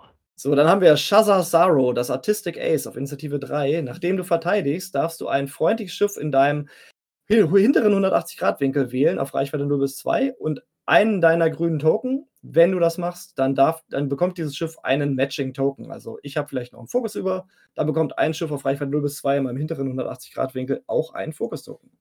Genau, Aber ich muss halt verteidigt haben. Fokus wird nicht rübergeschoben, sondern er wird kopiert. Genau, ge kopiert. Richtig, noch besser auf jeden Fall. Also das ist interessant, wird auch nicht viele Punkte kosten. Ähm, aber das ist mal eine Fähigkeit, die positiv ist. Die kannst du halt schön nach vorne stellen, dem Gegner so ein bisschen ins Gesicht schieben und sagen: Hier, wenn du mich angreifst, dann gebe ich meine Token zu meinen Freunden oder die kopieren sie sich dann einfach. Und wenn du mich aber nicht angreifst, um meine Fähigkeit nicht zu aktivieren, dann beschieße ich dich halt mit Proton-Torpedos. Zum Beispiel. Ja, wird schwierig mit grünen Token, aber deswegen Barrage Rockets. Zum Beispiel, ja. Aber da, äh, die, die können sie momentan mit den Karten, die wir kennen, noch nicht ausrüsten. Ja. Vielleicht können, werden sie es deswegen auch nie können. Wir werden sehen, was das zweite, die zweite Konfiguration dann bringt. Ja. Dann haben wir Lega Fosseng, Hero of Humbarine, Initiative 3. Während du eine Primär- oder Turret-Attacke durchführst, darfst du einen Angriffswürfel wiederholen für jedes freundliche Device oder kalkulierende freundliche Chip im Angriffswinkel.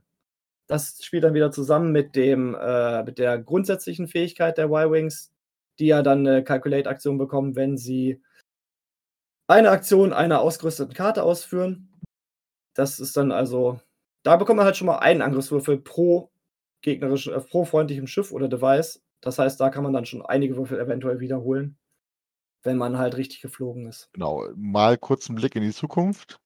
Wenn wir uns jetzt noch die drei Upgrades, die wir kennen, angucken, äh, da gibt es auch sehr viele Calculates. Also das ist schon in, innerhalb der Box ein sehr mächtiges und sehr vielseitig einsetzbare Fähigkeit. Äh, Interessant finde ich, du hast noch keinen Gunner-Slot auf dem Y-Wing, den ja normale Rebellen-Y-Wings zum Beispiel haben. Das heißt, du kannst da nicht C3PO draufsetzen, oder? Ist C3PO Crew auf Resistance-Seite? Ich bin gerade nicht sicher, weil der macht ja auch äh, dieses C3PO Crew, ja. Aber du kannst ein Schiff, das eine Calculate-Aktion äh, hat, kannst du fern koordinieren per C3PO. Das könnte auf jeden Fall interessant werden mit den Y-Wings. Genau. Ich suche ihn gerade nochmal schnell raus, damit wir da nichts Falsches erzählen. Wo ist die ich Mannschaft? Bin, ich suche ihn gerade, mach du mal die nächste Karte. Ich habe ihn schon. Okay. Ähm, das C3PO-Widerstand. Äh, der, ähm, solange du koordinierst, kannst du befreundete Schiffe jenseits von Reichweite 2 wählen, falls sie einen Koordinieren in ihrer Aktionsleiste haben. Und das haben die nicht. okay. Da ist die Frage, und das weiß ich nicht genau, weil äh, Resistance ist nicht meine Fraktion, ich habe mich damit nicht beschäftigt. Äh, L4E minus R5. Ja. Hat, kommen wir gleich zu, aber hat äh, die Fähigkeit Rotate into Calculate. Zählt das als Kalkulieren ja, auf dem. Das zählt. Okay. Das zählt. Dann gehen wir gleich zu ihm hin. L4E R5 ist ein äh, limitierter Astromech für die Resistance und das Schiff, das ihn ausrüstet, braucht halt auch die Turret Rate oder die Rotate-Aktion. Das heißt, geht halt nicht auf einen X-Wing zum Beispiel. Am Start der äh, Engagement-Phase darfst du einen deiner Calculate-Tokens auf ein freundliches Schiff in deinem Feuerwinkel ähm, transferieren und bekommt halt als Aktion dazu Rotate in ein weißes Rotate in weißes Calculate. Das heißt, das Schiff, der Y-Wing, der diesen Astromech drauf hat, könnte halt zum Beispiel von, von C3PO über Reichweite 2 fern äh, koordiniert werden. Was natürlich interessant sein könnte für zum Beispiel Torpedoangriffe und ähnliches. Und was ist, wenn ich dir sage, du kannst es doch auf einen X-Wing tun? Ach ja, mit dem Turret. Das, das anders an Blaster.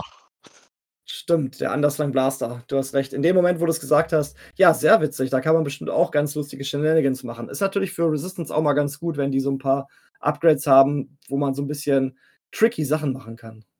Schick. Das ist ja das Problem in den, ich sag mal, vier neueren Fraktionen. Äh, denen fehlt einfach die Tiefe an den Karten. Ja. Ähm, wenn du jetzt mal Scum anguckst, was die alles, wie viele Karten die haben und äh, die Prozentzahl von guten Karten ist in jeder Fraktion wahrscheinlich die gleiche. Ich habe es jetzt nicht ausgerechnet, aber vom Gefühl her. Nur hat halt, haben halt die drei ursprünglichen Fraktionen und vor allen Dingen Scum, weil es sich überhaupt nicht aufgeteilt hat bei, der, bei dem Wechsel zur ersten und zweiten Edition, einfach einen deutlich größeren Kartenpool. Ja, dann kommen wir zum nächsten Astromech. Der ist dann auch für alle Fraktionen verfügbar, für Scum, für Rebellen, für alle, die halt Astromechs ausrüsten können der Watchful Astromech. Nachdem du eine Rotate oder Reload. Reload, danke, Aktion durchgeführt hast, wenn du im, in einem gegnerischen Feuerwinkel bist, dann darfst du eine rote Calculate-Aktion durchführen. Ja, kann man halt am Gegner vorbeifliegen, hat ihn vielleicht nicht im Winkel, ähm, dreht dann halt den Turm, ist im Feuerwinkel, kann dann auch auf ihn schießen mit einem Calculate. Ja, kann man machen. Engaged, während man reloadet. Ja, ist, ist nett. Ist nett. Vor allem halt der, der Calculate passt natürlich kosten, auch gut aber ist der Calculate passt natürlich auch gut für die eine äh, Verteidigung des Y-Wings. Das heißt, wenn du da halt das Auge würfelst, kannst du den halt gut ausgeben. Bist nicht traurig drum. Wird nicht teuer sein. Ich überlege gerade, kann man nicht auch Astromax auf die Skirk-Bomber bei Scum packen? Bringt das da irgendwas? Nicht. Doch, die können auch Turrets ausrüsten, richtig? Skirks können Turrets ausrüsten, ja. Und Astromax. Glaube ich, oder?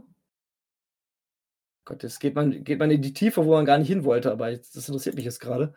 Ähm, Skirks können, können kein Astromech.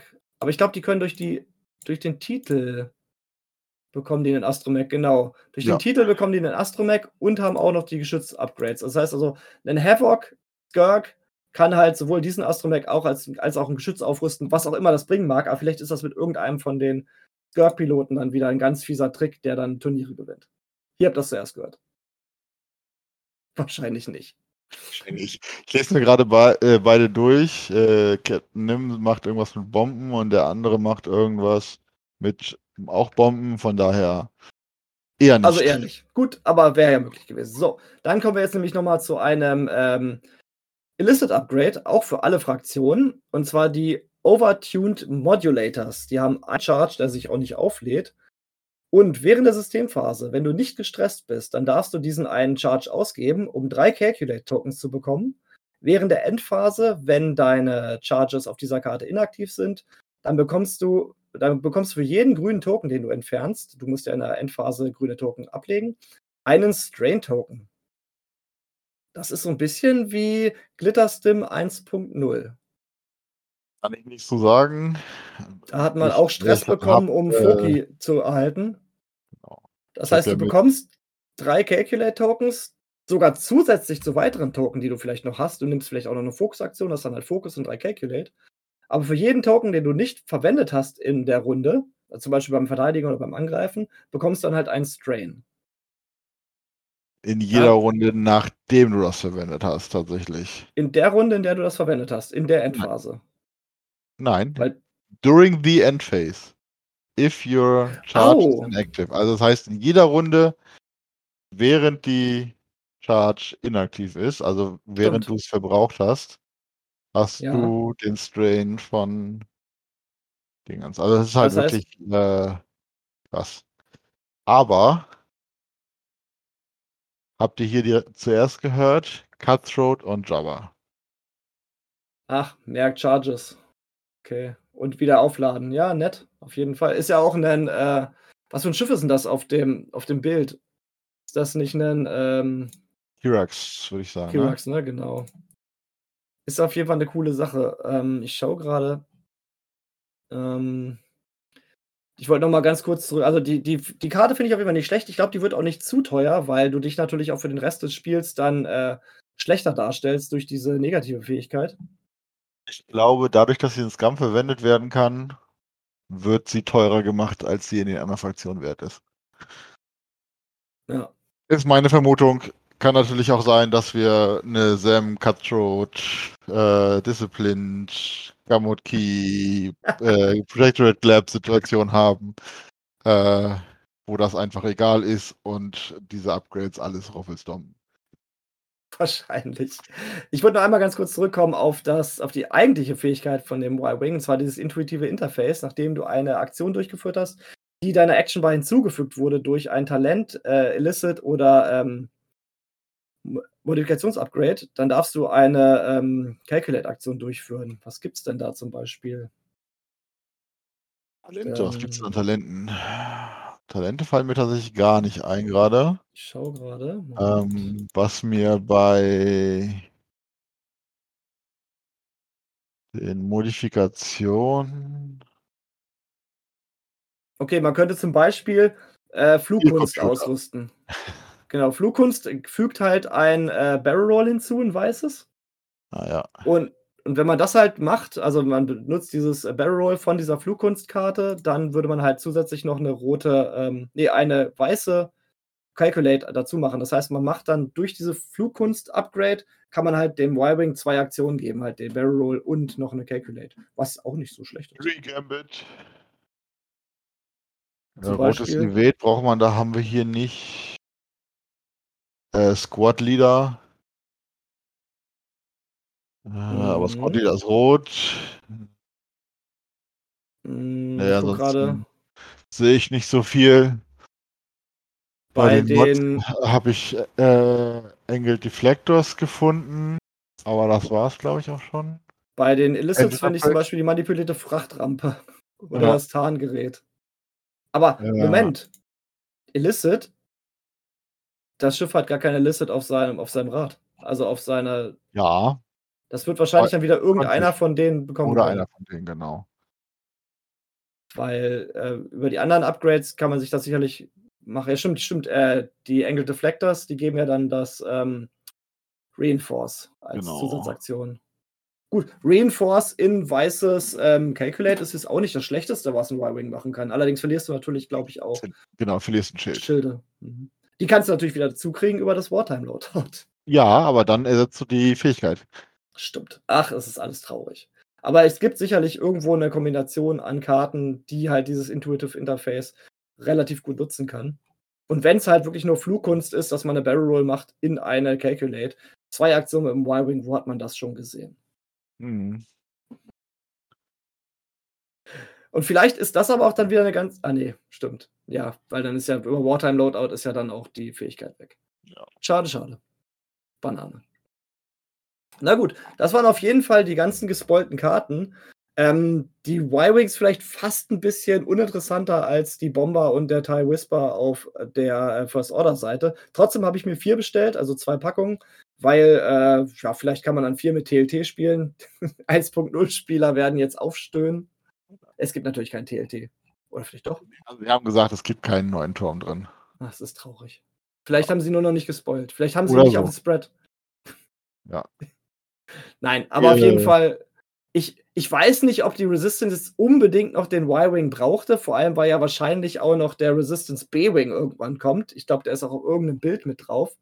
Äh, der Ähm, ist auf dem äh, 709 Legion Ace ist der drauf im Hintergrund. Genau, das heißt, die ähm, kriegt die Resistance auch noch das nächste Schiff der Rebellen und wird dann noch rebellenähnlicher. Vielleicht mit ein paar kleinen Änderungen. Ich meine, ich bin eigentlich grundsätzlich Y-Wing-Fan. Weiß allerdings nicht, ob der jetzt so viel Neues bringt. Vielleicht bringt die zweite ähm, Konfiguration noch irgendwas Interessantes oder noch ein paar andere schöne Upgrades. Muss man halt mal schauen, aber ja. So viel zu den Y-Wings und dem ganzen Rest. Hast du noch irgendwas hinzuzufügen zu den neuen Boxen? Ich bin gespannt. Aber ich denke, wir haben alles gesagt. Ich meine, wir haben jetzt auch schon fast wieder zwei Stunden auf dem Deckel. Ja, schrecklich. Äh, wir sind alles durchgegangen. Ich äh, finde es schade, dass wir uns nicht nächste Woche oder übernächste Woche nochmal zusammensetzen können, um über die le letzten Spoiler zu sprechen. Aber äh, 24. September ist Release. Und ich denke, um den Dreh wird ja dann noch eine neue Folge kommen, Und ich denke, um den Dreh könnte auch dann vielleicht die Punkteanpassung kommen. sodass wir dann äh, alles auf einmal machen können. Ähm, wo hast du vorbestellt? Das wäre jetzt meine Frage an dich gewesen, weil ich habe es bei meinen üblichen Quellen noch nicht gefunden. Ich habe es wieder in Dänemark vorbestellt. Ach, in Dänemark, okay. Ja, da ist Äh, auch schon die Vorbestellung auch schon durch. Das heißt, wenn irgendjemand unserer Hörer auch wissen möchte, wo ich immer vorbestelle, schreibt mir einfach mal eine Nachricht bei WhatsApp oder ähnliches und dann kann ich euch den Link direkt geben. Die sind, Tu ihn also doch einfach in die Shownotes. Das kann ich nicht, das kann Daniel machen.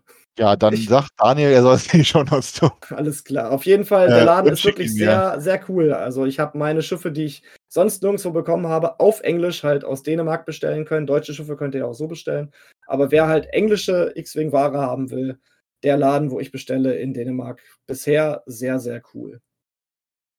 Kosten Gut. die da? Weil äh, MSRP sind ja, glaube ich, äh, 39, Ich glaube, ich kann dir das nur in Kronen sagen, 39, ehrlich gesagt. 35 für die, für die äh, Y-Wings und 49 Dollar jeweils für die, für die 3 FOs.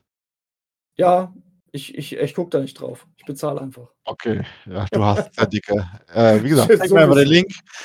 Vielen Dank fürs Zuhören. Ja, ich danke mich, bedanke mich auf jeden Fall bei dir, Matze, dass du mich hier halt gerettet hast, dass ich das nicht alles alleine machen musste, Ja, nachdem, wie gesagt, Daniel und ne? Johannes ausgefallen sind. Wir Toaster- gehen jetzt. Ja. Toaster to the rescue, wie immer. Das äh, habe ich bei Daniel auch oft genug gemacht. Ähm, als er dann hieß, äh, kannst du schnell nochmal kommen, in einer halben Stunde fängt der Stream an. Äh, ich habe keinen Moderator, das waren so die ersten drei Male. Und, Und dann war er abhängig. und am, am Ende war er dann abhängig vom Toast. Toastabhängig ist das Schlimmste. Wir gehen jetzt auf jeden Fall erstmal in die Sommerpause. Das heißt, im August wird definitiv keine weitere Folge kommen. Da müssen wir uns ein bisschen regenerieren und halt, ich habe dann noch Urlaub und so weiter. Außerdem passiert ist, glaube ich, auch nicht wirklich viel. Aber ich denke mal, irgendwann im September, wir werden das dann wieder bekannt machen, sind wir dann wieder da für euch mit voller Mannschaftsstärke oder auch nicht, aber auf jeden Fall mit voller Energie und wir freuen uns auf jeden Fall auch schon drauf. Vielen Dank auf jeden Fall nochmal an alle Patreons, wie gesagt, dass ihr uns so die Stange haltet, das gibt uns immer Kraft. Und ansonsten immer gerne Kommentare bei uns im Discord oder auch per WhatsApp oder ähnliches, auch Anregungen oder auch Kritik.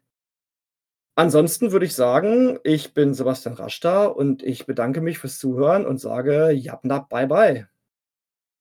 Ja, ich sag da nur ran an die Tische, weil Herford hat echt Spaß gemacht. Ähm, Mega. Du musst auch nochmal auf dem Weg von der Arbeit bei mir vorbeikommen. Das liegt ja quasi auf dem Weg. Und dann zocken wir Auf mal ein, jeden. zwei Ründchen. Ja, Ansonsten, äh, ich bin Matzes Herr Toaster und von mir gibt es nur einen Toaster an die Macht. das traurige Brot-Röstgerät. So ist es. Es war echt traurig. Tschüss.